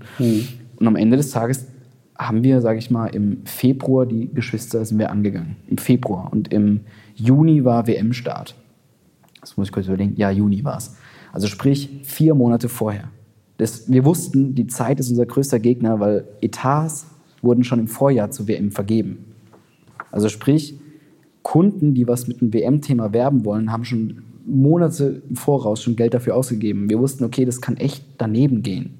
Haben es aber trotzdem auf eigene Kosten produziert, haben Mitarbeiter oder Freelancer engagiert, die uns mit der Organisation helfen, die die ganzen vom Kader sind, im erweiterten Kader waren, glaube ich, 35 Spieler. Davon hatten, glaube ich, 30 Geschwister. Recherchieren mal 30 Geschwister und stalk bis auf ex-MySpace mehr oder weniger. Wir haben wirklich alle sozialen Netzwerke durchgestalkt, wir haben Telefonbücher durchforstet, wir haben stellenweise uns durch, keine Ahnung, durch, durch Bürgerhäuser telefoniert in den kleinen Dörfern, wo die wohnen, dass sie irgendwelche Informationen zu den Personen bekommen, weil stellenweise sind die Leute nicht in der Öffentlichkeit oder nicht in den Medien, die Geschwister. Um es ganz mal kurz abzukürzen. Es war sehr, sehr viel Organisationsaufwand. Wir mussten zigmal nach München, weil sehr, sehr viele Spieler durch die Vereine, also ich glaube 80 Prozent der Nationalmannschaft spielt bei FC Bayern München, die Familie wohnt in der Nähe. Deswegen war sehr, sehr viel in München. Ich weiß nicht, wie viel Prozent jetzt bei Bayern spielen, aber der Großteil. Und da waren wir halt sehr, sehr oft auf eigene Kosten in München, haben alles produziert mit dem, ich glaube, wir hatten ein siebenköpfiges Team mit Assistent und Haare Make-up und Interview. Wir hatten eine, äh, eine Texterin, die noch psychologische Hintergründe hatte, die die Geschwister so ein bisschen angestichelt hat. Im positiven Sinne, dass, dass sie, sag ich mal, die Kindheit Revue passieren lassen, was bei der Erziehung irgendwie Vorteil war für den Ehrgeiz des Bruders. Und am Ende des Tages war alles wieder scheiße teuer. Wir hatten dann, ich weiß, knapp zehn Geschwister. Viele haben auch abgesagt, viele haben auch, äh, wir haben auch stellenweise mit Spielerberatern oder stellenweise den Nationalspielern sogar gesprochen, die einfach sagen, respektiert es bitte, dass meine Schwester nicht im Pressefokus sein soll. Ich bin derjenige, der im Fokus sein soll, aber nicht meine kleine Schwester. Respektieren wir, alles komplett nachvollziehbar. Und dann ging es, glaube ich, im April, also im März haben wir produziert, im April ging es dann Sponsoring. Viel zu spät, sechs Wochen vorher. Wir haben alles rausgeballert. Unsere Kräfte waren wirklich nahezu, also nicht am Ende, aber waren sehr, sehr, sehr ausgereizt, weil wir nur auf Produktion waren und immer auf der, also mehr oder weniger, unsere Emotionen waren wie eine Achterbahn. Von wegen, oh, die Ausstellung kann durchstarten oder, oh, scheiße, wie finanzieren wir es? Wie refinanzieren wir es? Ganz, ganz kurz, du hattest diese zehn Bilder produziert. Produziert heißt geschossen, äh, Bildbearbeitung, Retusche. Wir Äh, haben einen Brief schreiben lassen von den Geschwistern an den Nationalspieler. Die Briefe wurden dann auch ins Trainingslager nach Russland geschickt. Also war alles komplett durchgetaktet, durchgeplant. und du hattest auch schon einen Ausstellungspartner zu dem Zeitpunkt. Das war wieder äh, die Deutsche Bahn. Genau, das war die Deutsche Bahn. Anfangs hat die Deutsche Bahn abgesagt. Die hat gesagt, nee, wir wollen irgendwie eine Tischkicker-Aktion in den Ba- Hauptbahnhöfen machen, wir wollen keine Ausstellung zur WM machen. Ja. Irgendwann ist so Tischkicker im Vergleich zu einer Bruderherz-Ausstellung. Okay, ihr habt recht. So in dem Stil war mehr oder weniger der Pitch. Okay, lass machen. Dann wurden die Bahnhöfe, bei den Bahnen läuft es immer so, dass die Bahnhöfe dann angepitcht werden. Also jeder Bahnhof in Deutschland bekommt den Pitch, von wegen welcher Bahnhof möchte teilnehmen. Dann wird das alles aus einer Werbegemeinschaft gezahlt. Und am Ende bekommt die Bahn das Etat an uns. Die Bahnhöfe haben selber eigene Etats. Werbeetats, Ja? Oh ja. mein Gott, okay. Und dann werden, sage ich mal, 50 Bahnhöfe angefragt. Dann Das, sagen, das macht die Bahn aber intern. Ja, ja, das Ja. müssen wir nicht machen. Dann äh, werden da x Bahnhöfe sagen zu. Und dann, Also davor war es sogar noch eine Planänderung. Wir wollten eigentlich erst am Frankfurter Airport das machen mit Lufthansa zusammen. Dann hat Lufthansa so halb zugesagt, dann wieder abgesagt. Das war ein Riesen hin und her. Am Ende des Tages haben wir wieder mit der Bahn gemacht, weil die Bahn uns am Anfang abgesagt hat. Ist ein bisschen kompliziert. Ich mache das auch gerade so mehr oder weniger tagebuchmäßig für mich hier gerade. Ähm, aber am Ende des Tages, es wirklich zusammenzufassen, es war ein Risikogeschäft, dass wir das Sponsoring nicht so erfolgreich umsetzen können, wie wir es eigentlich vorhaben. Wir haben es gut hinbekommen, aber sind nochmal mit einem blauen Auge davongekommen, weil wir echt viel, viel zu spontan waren. Und das ist auch das Risiko bei so einer Geschichte. Was wir jetzt auch wieder als Learning für die nächste Ausstellung machen. Hm. Ihr habt am Ende Sponsoren bekommen, ne? ja. hast du gerade gesagt. Was ich jetzt aber eigentlich am Ende meinte, ist gar nicht so dieses so, das habe ich nämlich nicht mitbekommen, obwohl wir hier Nachbarn sind, dass das so alles auf Kante genäht war am Ende. Es war das Zeit, war der größte Horror, deswegen waren wir bis x Uhr abends und kaum Schlaf und ja. Privatleben ohne Ende drunter gelitten. Was ich aber sehr wohl mitbekommen habe, dann hing da irgendwann diese Ausstellung in den Bahnhöfen und die Deutsche Bahn hat wahrscheinlich ihren Teil bezahlt, die Sponsoren haben ihren Teil bezahlt. Insgesamt haben Sie gesehen, was steht auf meinem Spickzettel? 2,04 Millionen Menschen. Das berechnet sich wahrscheinlich daraus, wie viele während dieser Zeit durch den Bahnhof durchgelaufen exakt. sind. und so weiter. Zahlen, da sagt man x Prozent davon schauen die Ausstellung. Ja, exakt. Genau. Worauf ich jetzt aber mit der ursprünglichen Frage hinaus wollte, ähm, dann läuft diese WM und man geht von einer Ausstellungslänge von, ich weiß nicht, wie lange geht so eine WM? Zwei Monate oder so aus? Anderthalb Monate? Acht, nee, sechs, oh Gott, acht Wochen? Ist, äh, ja, so vier Wochen. Vier Wochen, Wochen nur? Okay. Man geht davon aus, die steht so und so lange. Man hat den Sponsoren auch gesagt, die Ausstellung steht so lange. Ähm, stand auch so lange. Die, die stand auch so lange, ich weiß. Aber man, die Sponsoren äh, wollen natürlich von dem positiven Image der Nationalspieler Klar. oder der, der Brüder und Schwestern der Nationalspieler irgendwie da profitieren. Die, und man, man hat diesen großen Plan und man geht davon aus, hey, das ist der Weltmeister ins Halbfinale kommen die schon irgendwie so. Ähm, ja, und am Ende, wo sind sie rausgeflogen? Viel zu früh. Viel zu früh. Viel zu früh. Nee, aber lustigerweise, wir hatten ja mit den ganzen Geschwistern sehr, sehr viel äh, Kontakt und hatten dann stellenweise auch sehr, sehr guten Kontakt mit den Geschwistern und haben dann auch so, sag ich mal, ins Trainingslager so ein paar Infos bekommen, dass irgendwie die Stimmung im Team nicht so geil ist mhm. und dass es dieses Jahr, wenn es sich nicht weiter kippt, wenn es wenn, wenn Löw nicht mehr oder weniger macht, dass es äh, hier reger Verkehr im Studio. Ähm, nee, dass es dass es intern wirklich nicht so geil gerade steht, weil die alte Generation der Mannschaft anders drauf ist als die junge Generation. Die junge hat voll Motivation, die noch kein Weltmeister ist und die satten Weltmeister halt nicht. Und da bekam man halt lustigerweise oder passenderweise schon das richtige Mindset mit. Ich wusste ganz genau, arg weit werden sie nicht. Also es müssten Wunder passieren, dass sie weit kommen. Und dadurch haben wir uns halt schon drauf eingestellt. Also wir wussten ganz genau, wenn sie rausfliegen sollten, dann wird es einen Presseeinbruch geben. Dann wird die Presse nicht mehr über die Ausstellung berichten, dachten wir. Aber lustigerweise, einen Tag nach dem Ausscheiden von Deutschland, ich glaube Südkorea sind sie ausgestiegen, ne? Die, Olli, weißt du das? Südkorea? Hm? Gegen Deutschland, Südkorea war es, ne? Ja. Ja, gegen Südkorea? Ja, okay. Olli, das laufende Fußballlexikon hier gerade im Studio. Ähm, auf jeden Fall, worauf wollte ich hinaus? Genau, auf jeden Fall einen Tag nach dem Aus ging es richtig ab für die Presse. Von wegen, wie, wie stehen die Geschwister dahinter, wenn es auch äh, zu einer Niederlage mal kommt, emotional gesehen. Wollen wir erstmal Pause machen? Ich glaube, wir machen mal eine Pause, ja. So, die Aufnahme läuft wieder. Zwischendurch wird hier immer mal, äh, werden hier mal Getränkekästen geliefert, es klingelt an der Tür, der DHL-Mann bringt was vorbei. Also ähm, sorry für die Unterbrechung. Ich glaube, Marco war gerade dabei zu erklären. Ihr habt diese Einblicke aus dem, äh, aus dem ja, Bruderherz, das war, war der letzte Stand, dass das äh, alles logischerweise auch ein Risikoding ist, was aber auch ein Learning für die kommenden Ausstellungen ist. Ähm ich glaube, du wolltest gerade sagen, Sie sind dann rausgeflogen, ihr hattet schon diese Vorahnung und dann ist was passiert? Ach ja, genau, da waren wir stehen geblieben. Äh, ja, die Presse, wir dachten eigentlich, dass die Presse komplett nach dem WM aus zusammenbricht und dass keiner sich mehr für die WM interessiert.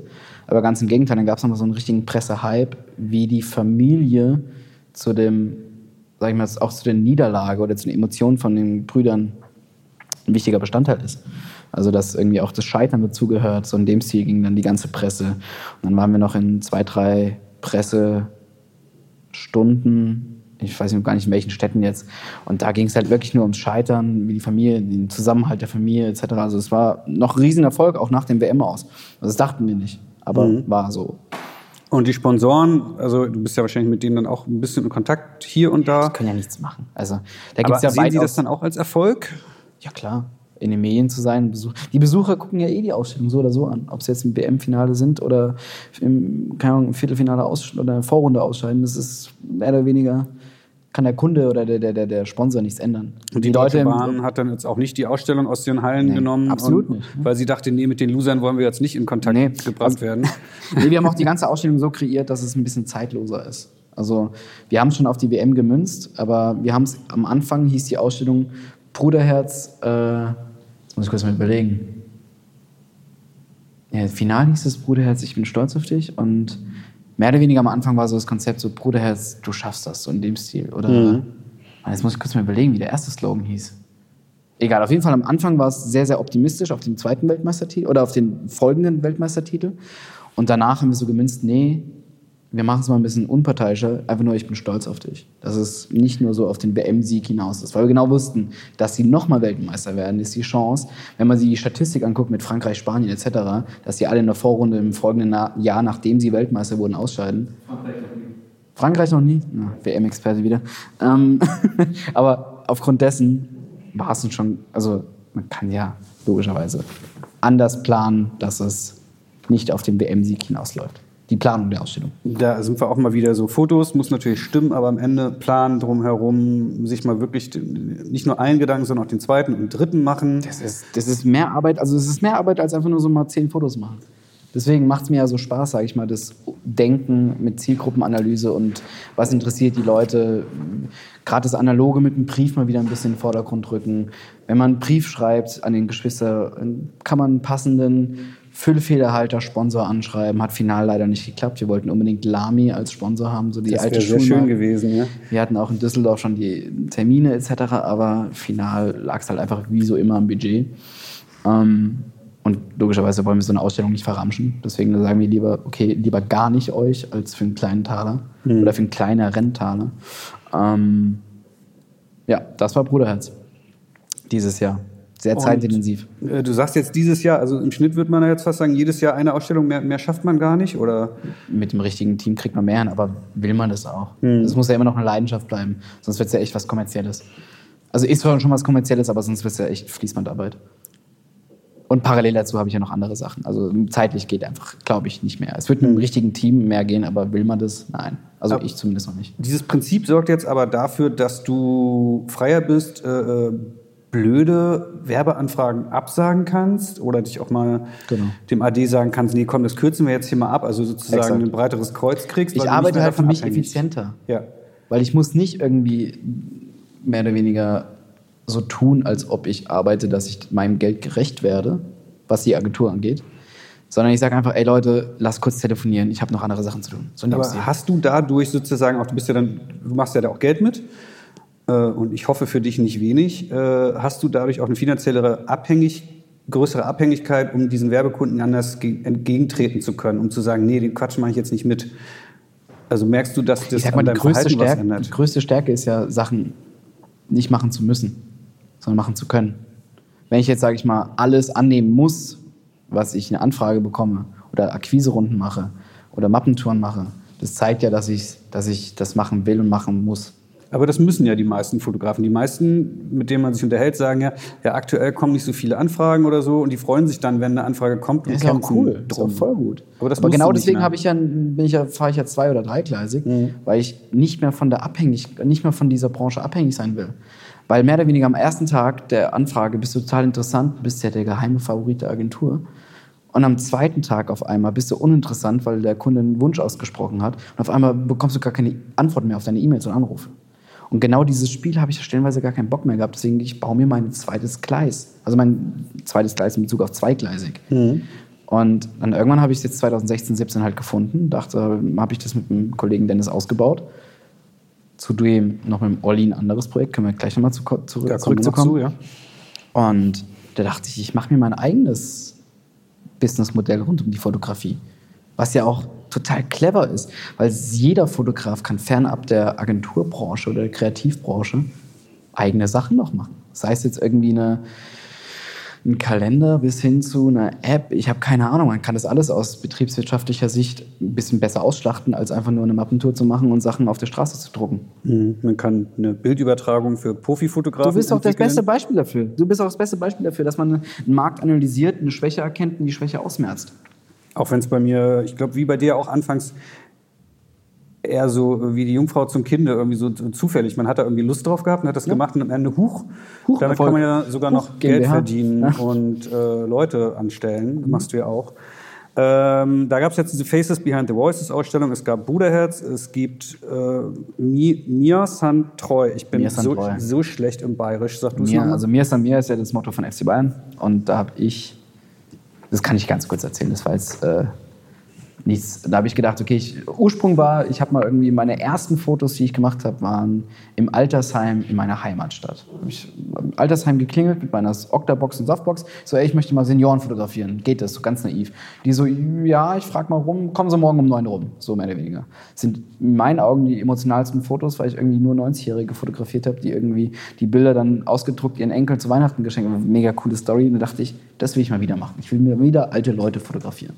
Da dachte ich, okay, wieder der kommerzielle, durchgelutschte Marco. Wie kann ich das kommerziell nutzen? Alles klar, ich verbinde eine Leidenschaft, in diesem Fall FC Bayern, mit alten Leuten. Ich möchte den Ursprung vom FC Bayern, die ältesten Fans, die Fans mit der Mitgliedsnummer 1, 2, 3 etc.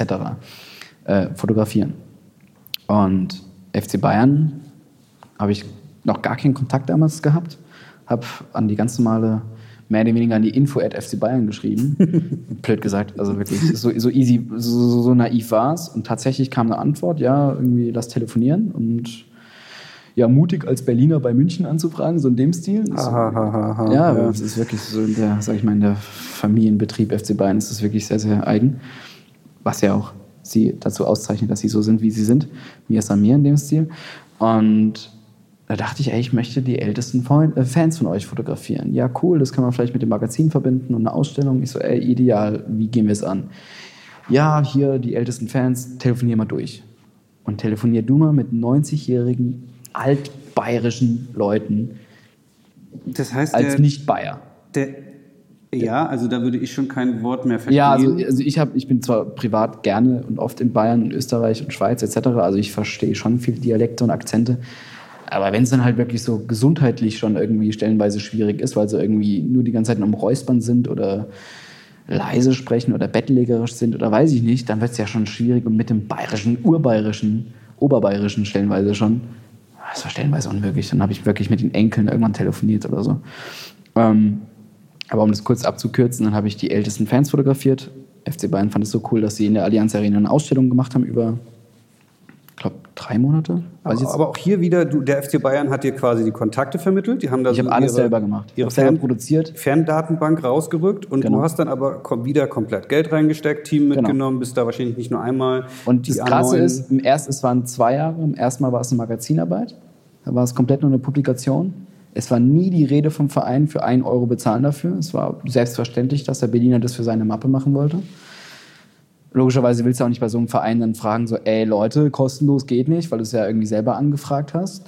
Und dann im Folgejahr habe ich gesagt, ey Leute, wollen wir es nicht irgendwie fortsetzen? Sp- immer, sprich, kostenlos geht nicht. Also du hast es geschossen das erste Mal und dann hat der FC Bayern hat beschlossen, Mhm. Hat das, abgedruckt, das nehmen wir in unser Heft. Genau, Und du hast Magazin. dafür gekriegt einen Euro, sagtest du gerade. Oder habe ich das jetzt falsch verstanden? Gar nichts. Gar nichts. Ein Händedruck. Okay. Mhm. Hast du sozusagen als kleines Dankeschön zurückgegeben für, ihr habt mir das hier ermöglicht, den Fankontakt hergestellt. Genau, ich habe es noch nicht mal. Ich, hab, ich bin auch da so jemand, immer ein bisschen mehr geben als nehmen. Von der habe ich gesagt, okay, ihr seid zwar einer der erfolgreichsten Vereine der Welt, aber ich möchte euch jetzt nicht im Nachhinein mit Geld anzapfen, weil du kennst es redaktionell, wird da eh nicht viel bei rumgekommen von, von Euros her. Da dachte ich, okay, bevor ich mich jetzt hier bloßstelle und irgendwie. Nee, lasse ich. Um da lieber vielleicht einen Schritt, äh, mit, mit, mit einem Schritt reinzukommen, äh, mit Fuß reinzukommen, äh, lass ich jetzt einfach. Ich habe einen Schritt weiter gedacht, kann man das nicht noch mehr ausschlachten als, sage ich mal, zehn älteste Fans. Dann meinte ich, Bayern kann man das vielleicht irgendwie fortsetzen. Die Resonanz bei mir auf den sozialen Netzwerken war grandios. Ich bekam so viele E-Mails, ey cool, ich bin auch Bayern-Fan. Äh, fand ich richtig cool, was du gemacht hast. Die Senioren, voll lustig, habe ich schon mal im Stadion gesehen. Halt zig In-Messages irgendwie bei Instagram oder Facebook bekommen. Habe ich Bayern die Resonanz so ein bisschen mh, geschildert, das ist richtig cool. Die so, ja, wir haben auch voll viel Resonanz bekommen aufs Magazin, Lesebriefe etc., Leserbriefe etc. Und die so, ja, wir würden das gerne mit den berühmtesten, treuesten Fans fortsetzen. Ich so, ja, cool. Ja, dann kamen halt so Sachen wie Elmar Wepper, Edmund Stoiber, Rummenigge, Hoeneß, halt so die ganze, ich sag mal, Bayern-Elite aus München. Und haben wir im Januar, war meine erste Produktion dieses Jahr. Ich glaube, direkt in der ersten Januarwoche oder zweiten Januar, ja, am 4. Februar, äh, 4. Januar oder so war das direkt. Bin ich rübergefahren, hatte drei, vier Tage, nee, drei Tage Produktion und einen Monat später war schon in der Allianz Arena die Ausstellung mit allen Bildern. Das heißt, aus einer freien Arbeit, Genau, und dann ging es auf einmal ums Finanzielle. Ich so, Leute, können wir gerne machen, aber jetzt müssen wir über Geld, über Geld reden. also äh, ich will mal die Reihenfolge da jetzt reinkriegen. Freie Arbeit, kostenlos abgegeben ans Heft, ob das jetzt bei so einer Firma wie dem FC Bayern noch eine wirkliche redaktiona redaktionelle äh, Abdruck ist, äh, kann man sich jetzt wahrscheinlich streiten. sehe Aber ich wollte es ja so- selber für meine Mappe, da dachte ich, Genau. so, okay, kann ich schon irgendwie mit meinem, Vergewissen, äh, mit meinem Gewissen vereinbaren. Der FC Bayern hat mir auch erlaubt, das als Referenz zu benutzen, dass ich FC Bayern als Referenz hatte. Ich so, ja, ist zwar nur das Magazin, Mhm. aber kann man mal so als ersten Schritt, sag ich mal, oder ersten Fuß drin, sag ich mal, irgendwie abstempeln. Das ist passiert und dann hast du nochmal fotografiert. War das dann schon wieder ein Auftrag oder haben die auch Nee, gesagt, ich habe gesagt, ey, die Resonanz. Nee, nee, ich habe einfach nur gesagt, die Resonanz war so super. Die so, ey, Resonanz war auch bei uns super. Und ich so, wollen wir daraus nicht auch irgendwas Größeres machen? Genau, aber das war dann auch erstmal wieder von dir vorproduziert. Oder war das dann der schnelle Moment, nee, nee, nee, wo nee. ein Auf Es war E-Mail? E-Mail, Anruf, Anruf, von wegen, wir was Neues machen. Ich so, okay, und jetzt geht's um Geld. Jetzt müssen wir um Geld sprechen. Also ja, was okay. dann doch? Also bevor du das zweite Mal hingefahren bist zum Produzieren, Habe ich über Geld gesprochen. Weil logischerweise, dann ist es so, sag ich mal, das wäre aus betriebswirtschaftlicher Sicht total sinnlos. Genau. Jetzt einfach nochmal hinzufahren, da mal irgendwie Celebrities wie oder hohe Prominente wie Edmund Stoiber etc. vor der Kamera zu haben, da muss es um Geld gehen. Aber es hätte ja auch hier sein können, ich wollte das jetzt mal klar machen, damit die Zuhörer das verstehen, dass du auch wieder sagst, ich produziere das komplett vor und ich hoffe dann, dass der Bayern Nee. mir hinterher äh, 1000 Euro am Tag dafür zahlt, dass er die Bilder dort in der Ausstellung hängt oder so. Nee. So nicht. Also da wäre ich ja schön naiv, wenn ich das so machen würde. Wenn ich dann nochmal irgendwie für drei, vier Tage nach München auf eigene Kosten Hotel, auf eigene Kosten Anreisen, Assistent, Technik, Catering, bla. Also nee, da war ich gesagt, okay, cool, können wir machen. Die kam ja auch mit der Idee mit den Münchner Prominenten. Aber dann habe ich gesagt, okay, jetzt, äh, ich kann euch gerne mal ein Angebot aufsetzen, so in dem Stil. Wie fühlt sich das an, wenn man weiß, ähm, ich mache hier ständig Ausstellungen und um jetzt mal bei diesem Klischee, also ich will da jetzt niemanden irgendwie äh, schlecht machen, aber um bei, bei diesem Klischee des 50-jährigen Landschaftsfotografen zu bleiben, der irgendwo im Prenzlauer Berg ein, so, ein, so ein leeres Café oder irgendwie so hat und dann hängt er da seine Bilder hin und setzt sich da in die Ecke und hofft, dass dreimal am Tag einer reinkommt und vielleicht einer davon im Monat mal so ein Bild für 2000 Euro kauft. Ähm, Aber es ist halt die alte Generation von Ausstellungen, oder? Genau, also da, aber da, da kommt jetzt über einen Monat gesehen, weiß ich nicht, wenn es richtig gut läuft, 50 Leute am Tag gehen da rein, äh, 500, 10 Tage, kommen da irgendwie 1000, 2000, 3000, lass es richtig gut laufen, kommen da 5000 Leute irgendwie im Monat, sehen da ein Bild. Bei dir sind das jetzt in einem Monat, was war es jetzt bei der Bruderherz-Ausstellung, 2 Millionen oder bei der Faces Behind the Voices über drei Jahre hinweg 5,4 Millionen Menschen. Also Bruderherz war so eine hohe Summe, weil das in mehreren Duplikationen durch Deutschland getourt ist. Genau, das ist gleichzeitig Genau. in elf Städten gewesen, oder? Nee, in drei, drei Duplikationen ist es durch elf Städte getourt. Okay. Oder vier, drei oder vier Duplikationen. Also das war nicht an jedem Standort für diese Nee. vier, sechs Wochen oder Nee, so. es wäre dann viel höher. Da zwei Wochen. also zum Beispiel. München hat eine Frequenz von 450.000 Besuchern am Tag. Mhm. Am Tag. Und wenn man da runterrechnet, so und so viel Prozent guckt eine Ausstellung an, dann kommt man auf diese Zahl. Okay, aber jetzt haben wir hier am Ende, ich will ja auf diesen Vergleich des klischee Ach, du meinst diese 1000, 1000 Besucher im Café im Vergleich zu 2 Millionen in einer reellen Aus oder in, Ja. in einer öffentlichen Ausstellung? Ja, wie fühlt sich das an? Ja, cool. Also richtig gut. Stellenweise bereut man es so ein bisschen, dass man so seine Kontaktadressen, so, also Domain oder so, an die Ausstellung plakatiert, weil so viele Leute rufen einen an, so viele Leute schreiben dir Post und schicken dir irgendwas. Also das fand ich wirklich bei Face by the Voice ist richtig störend, dass irgend, also ich, ich habe noch aus unerklärlichen Gründen meine, äh, also nee, nee, nee, mittlerweile nicht mehr, aber seitdem ich das Studio habe, nicht mehr, aber sonst meine Privatadresse im Impressum, impressumspflichtig, kennt ihr. Und so viele Leute haben mir Briefe geschrieben, wollten Brieffreundschaften anfragen, weil sie auch Filmfans sind bei den Synchronsprechern, wo ich mir denke, nee, ist nicht, dann antwortet man nicht, man kommt mal einen zweiten Brief, mögen Sie mich nicht, hassen Sie mich, dann kommen solche Sachen, da kriegt man auf einmal so ein richtiges, ja, ist schon ein bisschen komisch. Das ist die negative Seite, die glücklicherweise seit Bruderherz gar nicht mehr war. Da hat man nur so, ey, cool, Fußball, ole. äh, die positive ist logischerweise, dass jeder irgendwie aus der Heimat ein Bild macht, wenn es im Mannheimer Hauptbahnhof hängt und äh, die Eltern irgendwie was Tolles schreiben. Und das sieht halt jeder. Oder ist man im DB, DB Mobilmagazin und jeder schickt dir eine WhatsApp oder so. Das ist cool, cooles Gefühl. Gibt es da vergleichbare Fotografen, die, ich sag mal, in dieser Größenordnung äh, Ausstellungen haben? Kennst du das von, weiß ich nicht, vielleicht So in unserer Branche meinst du jetzt? in unserer Branche, ja. nicht. Keine Ahnung. Gibt's also es gibt aber Vorbild tatsächlich sehr, sehr viele. oder so? Weiß ich nicht, keine Ahnung. Hab ich mich noch nicht informiert drüber.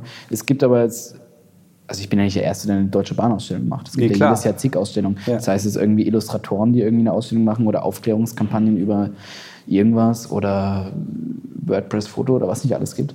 Ähm, also ist jetzt nicht so, dass ich die Ausstellung am Bahnhof erfunden habe. ne? Nein, also aber so ein nicht. einzelner Fotograf, der eine Ausstellung seiner eigenen Serie hat, ist mir bisher auch noch nicht über den Weg gelaufen. Es gibt diese WordPress Photo Award Ausstellung, die manchmal auch im Hauptbahnhof Wenig, ne? gezeigt wird. Dann, dann ist man da bestimmt als Fotograf auch stolz, wenn man da vier Wochen hängt. Aber Ich kenne es jetzt so, dass man jetzt hier in Berlin irgendwie ein altes verlassenes Fabrikgebäude mietet und daraus irgendwie eine Ausstellung macht. Mhm. Dass man irgendwie eine Porträtstrecke mit 20, 30 Bildern da mal irgendwie für ein Wochenende aushängt. Für irgendwie die Art Week in Berlin. Ja, das kenne ich von ein paar Fotografen. Aber dass man wirklich so kommerziell auf Masse und Frequenz hinausarbeitet und irgendwie diese Massen an Leute anspricht, das kenne ich selber noch nicht. Ne? Und wenn ich jetzt sagen würde, das geht natürlich auch nur, weil du dir gefällige, jetzt habe ich ein bisschen falsch gesagt, wenn ich jetzt sagen würde, ich mache es mal ganz klar. Es geht natürlich auch nur, weil deine Arbeit irgendwie gefällig ist, oberflächlich, irgendwie werblich und könnte jetzt sagen, ja, das ist aber ganz ehrlich, Wenn es zu arty wäre, wäre es nicht kommerziell. Und was nicht kommerziell ist, ist nicht für die Masse geeignet. Weißt du, was ich meine? ja, genau. Aber Wenn ich jetzt eine politische Ausstellung machen würde, wird die Bahn vielleicht sich nicht dahinter stellen und sagen, okay, da zeigen wir gerne unser Logo mit. Weißt du, was ich meine? Ich verstehe das total. Und, aber du musst dir jetzt äh, auch nicht irgendwie anhören, ja, ist ja schön und gut, das könnten wir alle machen, aber irgendeiner muss ja die traurigen Kinder in Afrika mit den Fliegen am Augen fotografieren für den WordPress Photo Award. Und stattdessen wird da jetzt dein, deine Fußballer-Schwestern gezeigt oder so. Das, Mhm, das würdest du die Kritik gefallen lassen oder sagen, ey, komm, Ja, ich Leute, raub eure ja keinen damit einen Platz. Ja. Also es gibt ja genug Bahnhöfe in Deutschland. Und zudem ist ja nicht nur Bahnhöfe unser Fokus, sondern mittlerweile auch irgendwie, sei es große Flughäfen oder Einkaufspassagen oder Kreuzfahrtschiffe gehen wir mittlerweile auch an. Also alles, was Frequenz hat. Da wollte ich dich auch noch fragen, äh, Flughäfen habe ich mitgekriegt. Auf Kreuzfahrtschiffe wäre ich jetzt wahrscheinlich trotz äh, tagelangen Grübeln nicht gekommen als Ausstellungsort. Die haben Wie kommt man auf sowas? Frequenz. Ja. Habt ihr nachgedacht und irgendwann gesagt, ey, Ja, fuck. also bisher haben wir noch keine gemacht, aber ist angedacht. Ja. Ähm, sie erstens, also sollte man zwar nicht unterstützen, ganz ehrlich, solche Konzerne Stimmt. aus CO2-Sicht. Ähm, aber die haben halt so eine große Frequenz und ist halt gerade, die haben zum Beispiel mit Faceband Devices, haben wir mal sowas angedacht, äh, weil die so eine große Frequenz dann auch so Multimedia-Räume dann haben, für mit Kinos drin etc. Und ich so, wie, wie geil wäre das, wenn man im Empfangsbereich von den Multimedia-Räumen auf so einer großen AIDA irgendwie eine Synchronsprecherausstellung hat. Exklusiv. Und so ein Schiff ist ja dann wirklich dauerhaft on Tour. Die legen kurz an, refillen die ganzen, äh, sag ich mal, Speicher und dann geht's wieder für ein halbes Jahr Karibik-Tour. Dann ist die Ausstellung halt dauerhaft dort. ich denke, eine Dauerausstellung bei Sinister Kinos habt ihr auch angefragt, oder? Sinister ist ja Sponsor von ja, Faces Band aber die, die haben ja auch wahrscheinlich, ich weiß nicht, Ja, aber die haben die Kinos Fläche leider nicht. Also haben die hätten die Fläche. Aber die sind sehr, sehr mit den äh, Flucht... Äh, Ordnungen, wie haben wir das? Äh, Fluchtgesetz, wie haben wir das denn? Fluchtwegverordnungen sehr eingeschränkt. und Deswegen haben sie den Platz nicht.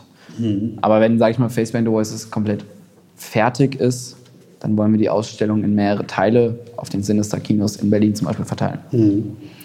So als Auffangbecken. Und jetzt könntest du noch den, den, den fiktiven, ich weiß gar nicht, ob es diese Kritik wirklich gibt, oh, das ist oberflächlich oder sowas. Äh, Gibt's das?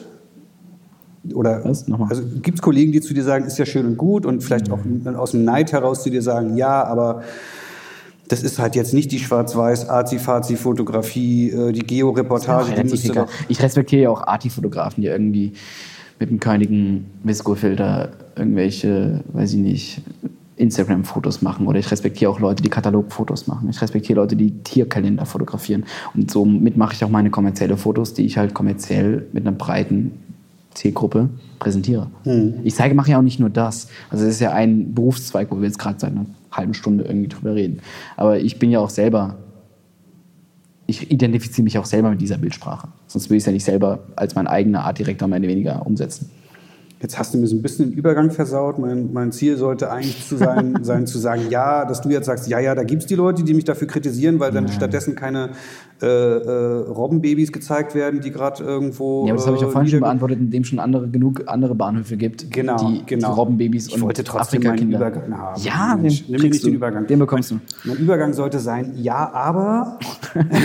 Sehr gut, ja, aber. Mein Übergang sollte sein, ja, aber wir machen ja auch noch ein anderes Projekt und das ist ja was Gutes. Also nicht, dass Ach das so, andere, darauf wolltest du hinaus. Ja. Nicht, dass das andere irgendwie äh, schlecht ist oder so, aber äh, ich will noch ganz kurz auf ein Projekt von dir zu sprechen kommen, wo du dir nochmal auch ein klitzekleines bisschen versuchst, die Welt ein, äh, zu einem besseren Ort zu machen. Ja, lass mich, lass mich kurz mal erklären. Und zwar 2016 durch Face Behind the Voices bekam ich halt mit, wie viel Resonanz und Frequenz und Medieninteresse man durch ein Projekt, das interessant und neu ist oder interessant ist, ähm, erschaffen kann.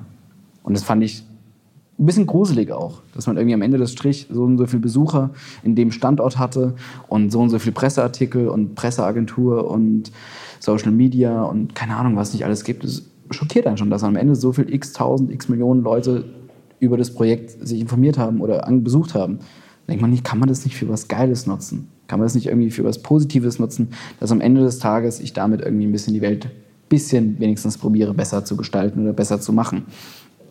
Und mein Studiokollege und Kumpel Oliver, der Fußballexperte von vorhin, ähm, Er sitzt hier gerade neben uns und lauscht jetzt wahrscheinlich gespannt. ja, wir so kamen halt konzentriert aus, der- 2017, glaube ich, war es. Olli 2016 oder 17? Wann kam Plastoway? 16. 16 habe ich mit Olli mich in der Lieblingskneipe zusammengesetzt, wo wir öfter sind. In letzter Zeit relativ wenig, leider. Ähm, haben wir uns zusammengesetzt und haben gesagt, ich- oder habe ich ihm gesagt, ich will irgendwas Geiles machen, irgendwas Nachhaltiges, irgendwas Soziales. Dann kamen wir beide so ein bisschen auf die Idee Plastik, dass uns Plastik richtig irgendwie im Alltag auf die Nerven geht, was den Einweg-Wegwerfkonsum angeht. Widerspricht sich zwar so ein bisschen so als Werbefotograf, wenn man, sage ich mal, auf der einen Seite irgendwie für Rewe fotografiert, die oder Aldi oder weiß ich nicht, die irgendwie Plastik hoch 10 verschwenden, in die Umwelt feuern, also was den Konsum angeht. Ähm, aber vielleicht wollte ich genauso einen Gegenpol irgendwie kreieren. Also wir haben Thema Plastik ausgewählt, dass uns Plastik sehr auf die Nerven geht, diesen ganzen Wegwerf-Einwegkonsum. Haben dann gedacht, okay, Olli kommt aus dem Bereich äh, Design, Vertrieb, Mode. Olli war früher Geschäftsführer von German Garment mit Joko und Matthias Schweighöfer. Und dadurch, durch Olli, also ich habe früher Fotograf für German Garment, dadurch kenne ich Olli.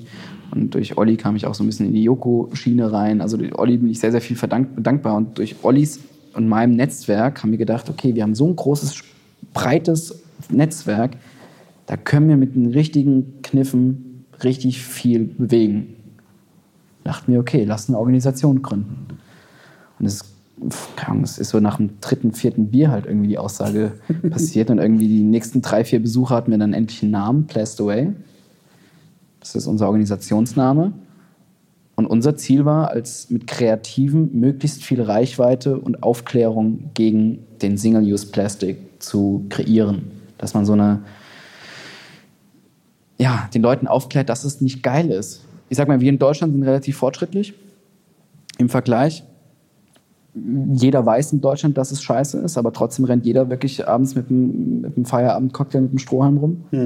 Wir wissen es alles, wir haben eine Akzeptanz dafür, aber ähm, nutzen es nicht praktisch. Das ist, halt, das ist, bin ich noch beschissen, als wenn man es gar nicht weiß. Mal, Wenn man, wenn man die. Probleme kennt. Wenn man die aber Probleme trotzdem- kennt, aber trotzdem ausschaltet nach dem zweiten Long Island Ice Tea, blöd gesagt. Ja, ja.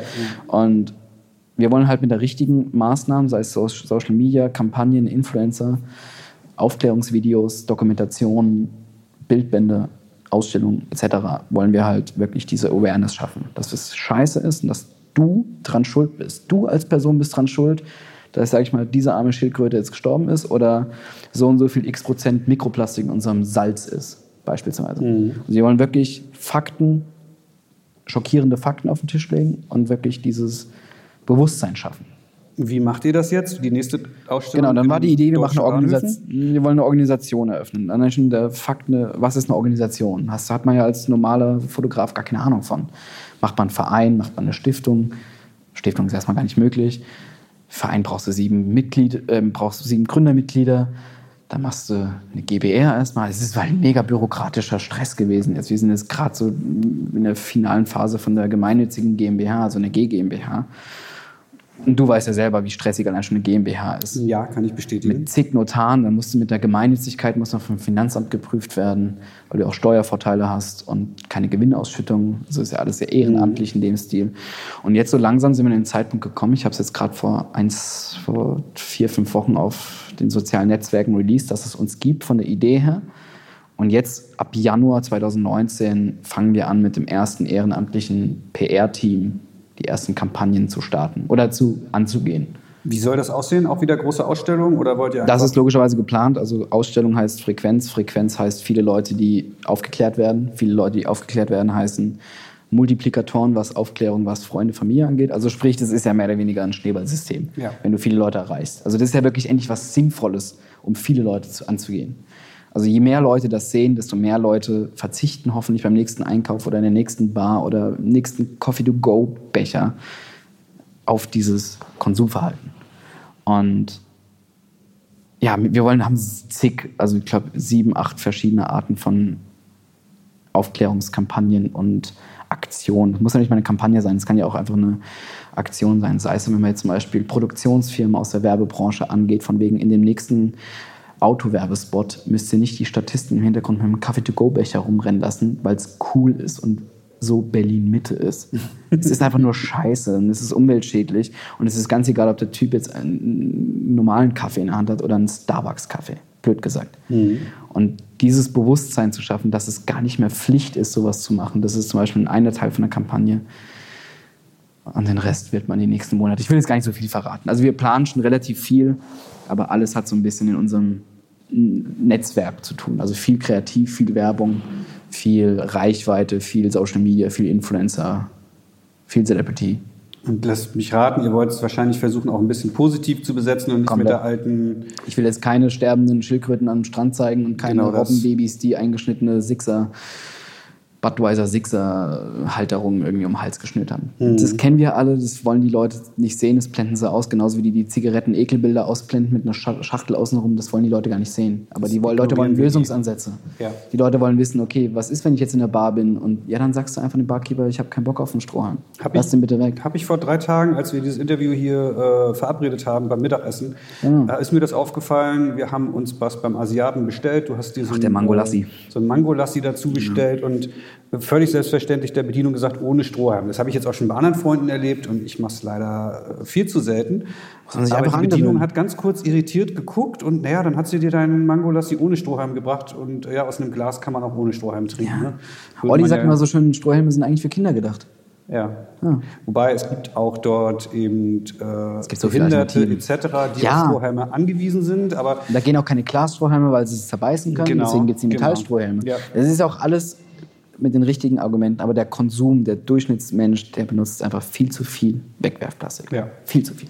das wollt ihr angehen. Also ich merke schon, aus dir wird jetzt nicht mehr der Schwarz-Weiß-Fotograf, der traurige Kinder aus Afrika in der Geo irgendwie äh, äh, War ich das niemals? fotografiert. Nein, nein, das, das wird aus dir nicht mehr werden, aber du hast irgendwie deinen, auch deinen, ich sag mal, positiven werblichen Ansatz kannst du ja darüber jetzt auch für was äh, Ja, Gutes genau nutzen. das, weil am Ende des Tages, wenn ich jetzt eine Kampagne für einen sehr großen Kunden in Deutschland fotografiere, sei es ein Automobilkunde oder ein, ja, sagen wir mal einen Sporthersteller oder Automobilkunde, zwei Monate später interessiert sich kein Mensch mehr für diese Kampagne. Der Artdirektor hängt schon wieder in der vierten Kampagne danach. Der Passant auf der Straße hat die Kampagne nicht mehr im Kopf, weil sie schon längst wieder überplakatiert wurde. Und in sozialen Netzwerken ist im Newsfeed wieder ganz unten. Es interessiert keinen mehr. Es ist nichts Langlebiges. Und am Ende des Jahr oder am Ende meines Lebens möchte ich auf was zurückblicken, was ich nachweisen kann, was ich stolz meinen Enkelkindern blöd gesagt, es hört sich so kitschig an, aber ich möchte was schaffen, wo ich drauf stolz bin. Und auf eine Kampagne, wo es irgendwie für einen Baumarkt wirbt oder für den neuen Elektroauto oder für einen Füllfederhalter aus tollem Metall, wow, macht mich ein Jahr lang glücklich, die Referenz. Vielleicht auch fünf Jahre, aber länger nicht. Oder bist du auf eine Referenz so glücklich, dass du deinen Enkelkindern irgendwann erzählst? Aus Kundensicht. Nicht also nicht aus Personensicht, sondern aus Kundensicht. Nicht wirklich, nee. Es gibt natürlich ein, zwei Veröffentlichungen, das sind definitiv nicht die werblichen, sondern so redaktionelle Veröffentlichungen. Genau. Weil du eine schöne Person oder eine, eine inspirierende Person vor der Kamera hattest. Das ist so das, das schöne Zeitdossier, das mal geschossen zu haben. Also Angela Merkel so. würdest du auch deinen Enkelkindern erzählen, wenn sie vielleicht mal Angela Merkel dann noch kennen. Klar, genau, aber ja, das meiste, was wir produzieren, ist ja dann doch schon. Man fragt sich schon abends, wenn man das jetzt irgendwie noch die Überstunden weggeschrubbt hat, so, wofür habe ich das jetzt gemacht? Dass es in zwei Monaten wieder auf eine Festplatte verlungert und irgendwie vielleicht in einem halben Jahr nochmal die Buyouts verlängert werden und danach ist es egal. Ja, ist doch ein schönes Schlusswort. Du willst irgendwie was haben, was bleibt, Genau. was du später deinen Und das macht mich auch bei den Ausstellungen so glücklich, weil ich mache ja auch andere Leute damit glücklich. Ich bekam so viele schöne E-Mails, Briefe, auch Hörproben von welchen, die Synchronsprecher werden wollten zum Beispiel, die sich bei mir beworben haben. Ich so, Leute, ich habe nichts mit der Branche zu tun, ich bin einfach nur ein Fotograf, der das cool fand. Aber cool, dann haben wir was gemeinsam, so in dem Stil. Und ich bekam so liebe Worte, so, ey, ich bin extra mit der Ausstellung, es gab jemand, der ist mit der Ausstellung mit mir durch, mitgetourt. Ich habe immer im ersten Jahr 2016 bin ich an jedem Bahnhof immer am ersten Tag gewesen und habe Pressestunden dort gegeben. Ja. In den Folgejahren nicht mehr so regelmäßig, nur in den größten Bahnhöfen. Da war ein Fan, der ist mit mir mitgetourt. Der war immer, der wusste, also ich habe mit dem nicht kommuniziert, der war einfach da und hat gewartet auf mich. Und das war auf der einen Seite so awkward. Sehr gruselig. Ja, aber er meinte es total lieb, weil er halt irgendwie, ja, du bist der Einzige, der auch so ein Synchronsprecher-Fan und Freak wie ich bin. Ich so, ich bin gar nicht so ein Freak, ich fand es einfach nur interessant. ja, aber du bist doch immer hier bei den Ausstellungen, ja, weil es halt Presse ist und es sind halt Werbedeals oder Deals, die ich halt mit den mit Sponsoren mache, dass ich hier irgendwie mein Gesicht hinhalte, etc. Ach so, ja, der war halt immer da, der war überall dabei. Und, also es war einer. Viele haben auch einfach nur E-Mails geschrieben und liebe Worte oder so. Das finde ich halt so viel geiler. Weil in der Werbung hast du schon mal ein richtiges Kompliment, ein ehrliches Kompliment von einem Fremden bekommen für eine tolle Werbung. Von Fremden nicht. Und die paar Male, die ich irgendwo Werbung hängen hatte, habe ich eher ganz aufgeregt und begeistert Anderen Leuten meinen gezeigt. Freunden davon Ja. erzählt, guck mal, ich habe hier meine erste Litfaßsäule oder so hängen. Aber, und ich bin auch mal, weil meine erste Werbekampagne hing regional in Hamburg. Mhm. Und ich bin dann auch wirklich äh, mit dem Zug hochgefahren, weil ich wollte sie sehen. Geil. Äh, und davon habe ich natürlich auch ganz begeistert erzählt und so. Aber meinem Freundeskreis geht das komplett am Arsch vorbei. Ja. Und Fremden erst recht. Ja. Ja. Keiner weiß, wer dieses Foto gemacht hat und keinen interessiert es auch. Ja. Und das fand ich halt bei seiner Ausstellung, wusste ich auch am Anfang gar nicht, dass es so eine krasse Resonanz gibt. Auch viele Leute, man muss auch negativ mal betrachten, viele Leute schreiben mich, ja, Sie sind der Initiator der, Kamp äh, der Ausstellung, wie scheiße sind Sie denn drauf? Sie haben den Sprecher vergessen. Wo ich mir denke, okay, die ganzen zwei Jahre Arbeit, die respektieren Sie jetzt nicht, aber der Sprecher fehlt, also ist alles scheiße. Ich habe es dann wirklich so ironisch manchmal zusammengefasst, so von wegen, einfach mal mich auf eine Diskussion einzulassen, weil ich es manchmal echt belustigend finde. Wenn ich so meine fünf Minuten habe, dann raste ich dann mal kurz, kurz aus. Und dann geht man mit den Leuten eine Diskussion ein, dann ja, ist man halt der Schuldige, weil man seinen Lieblingssprecher nicht dabei hat.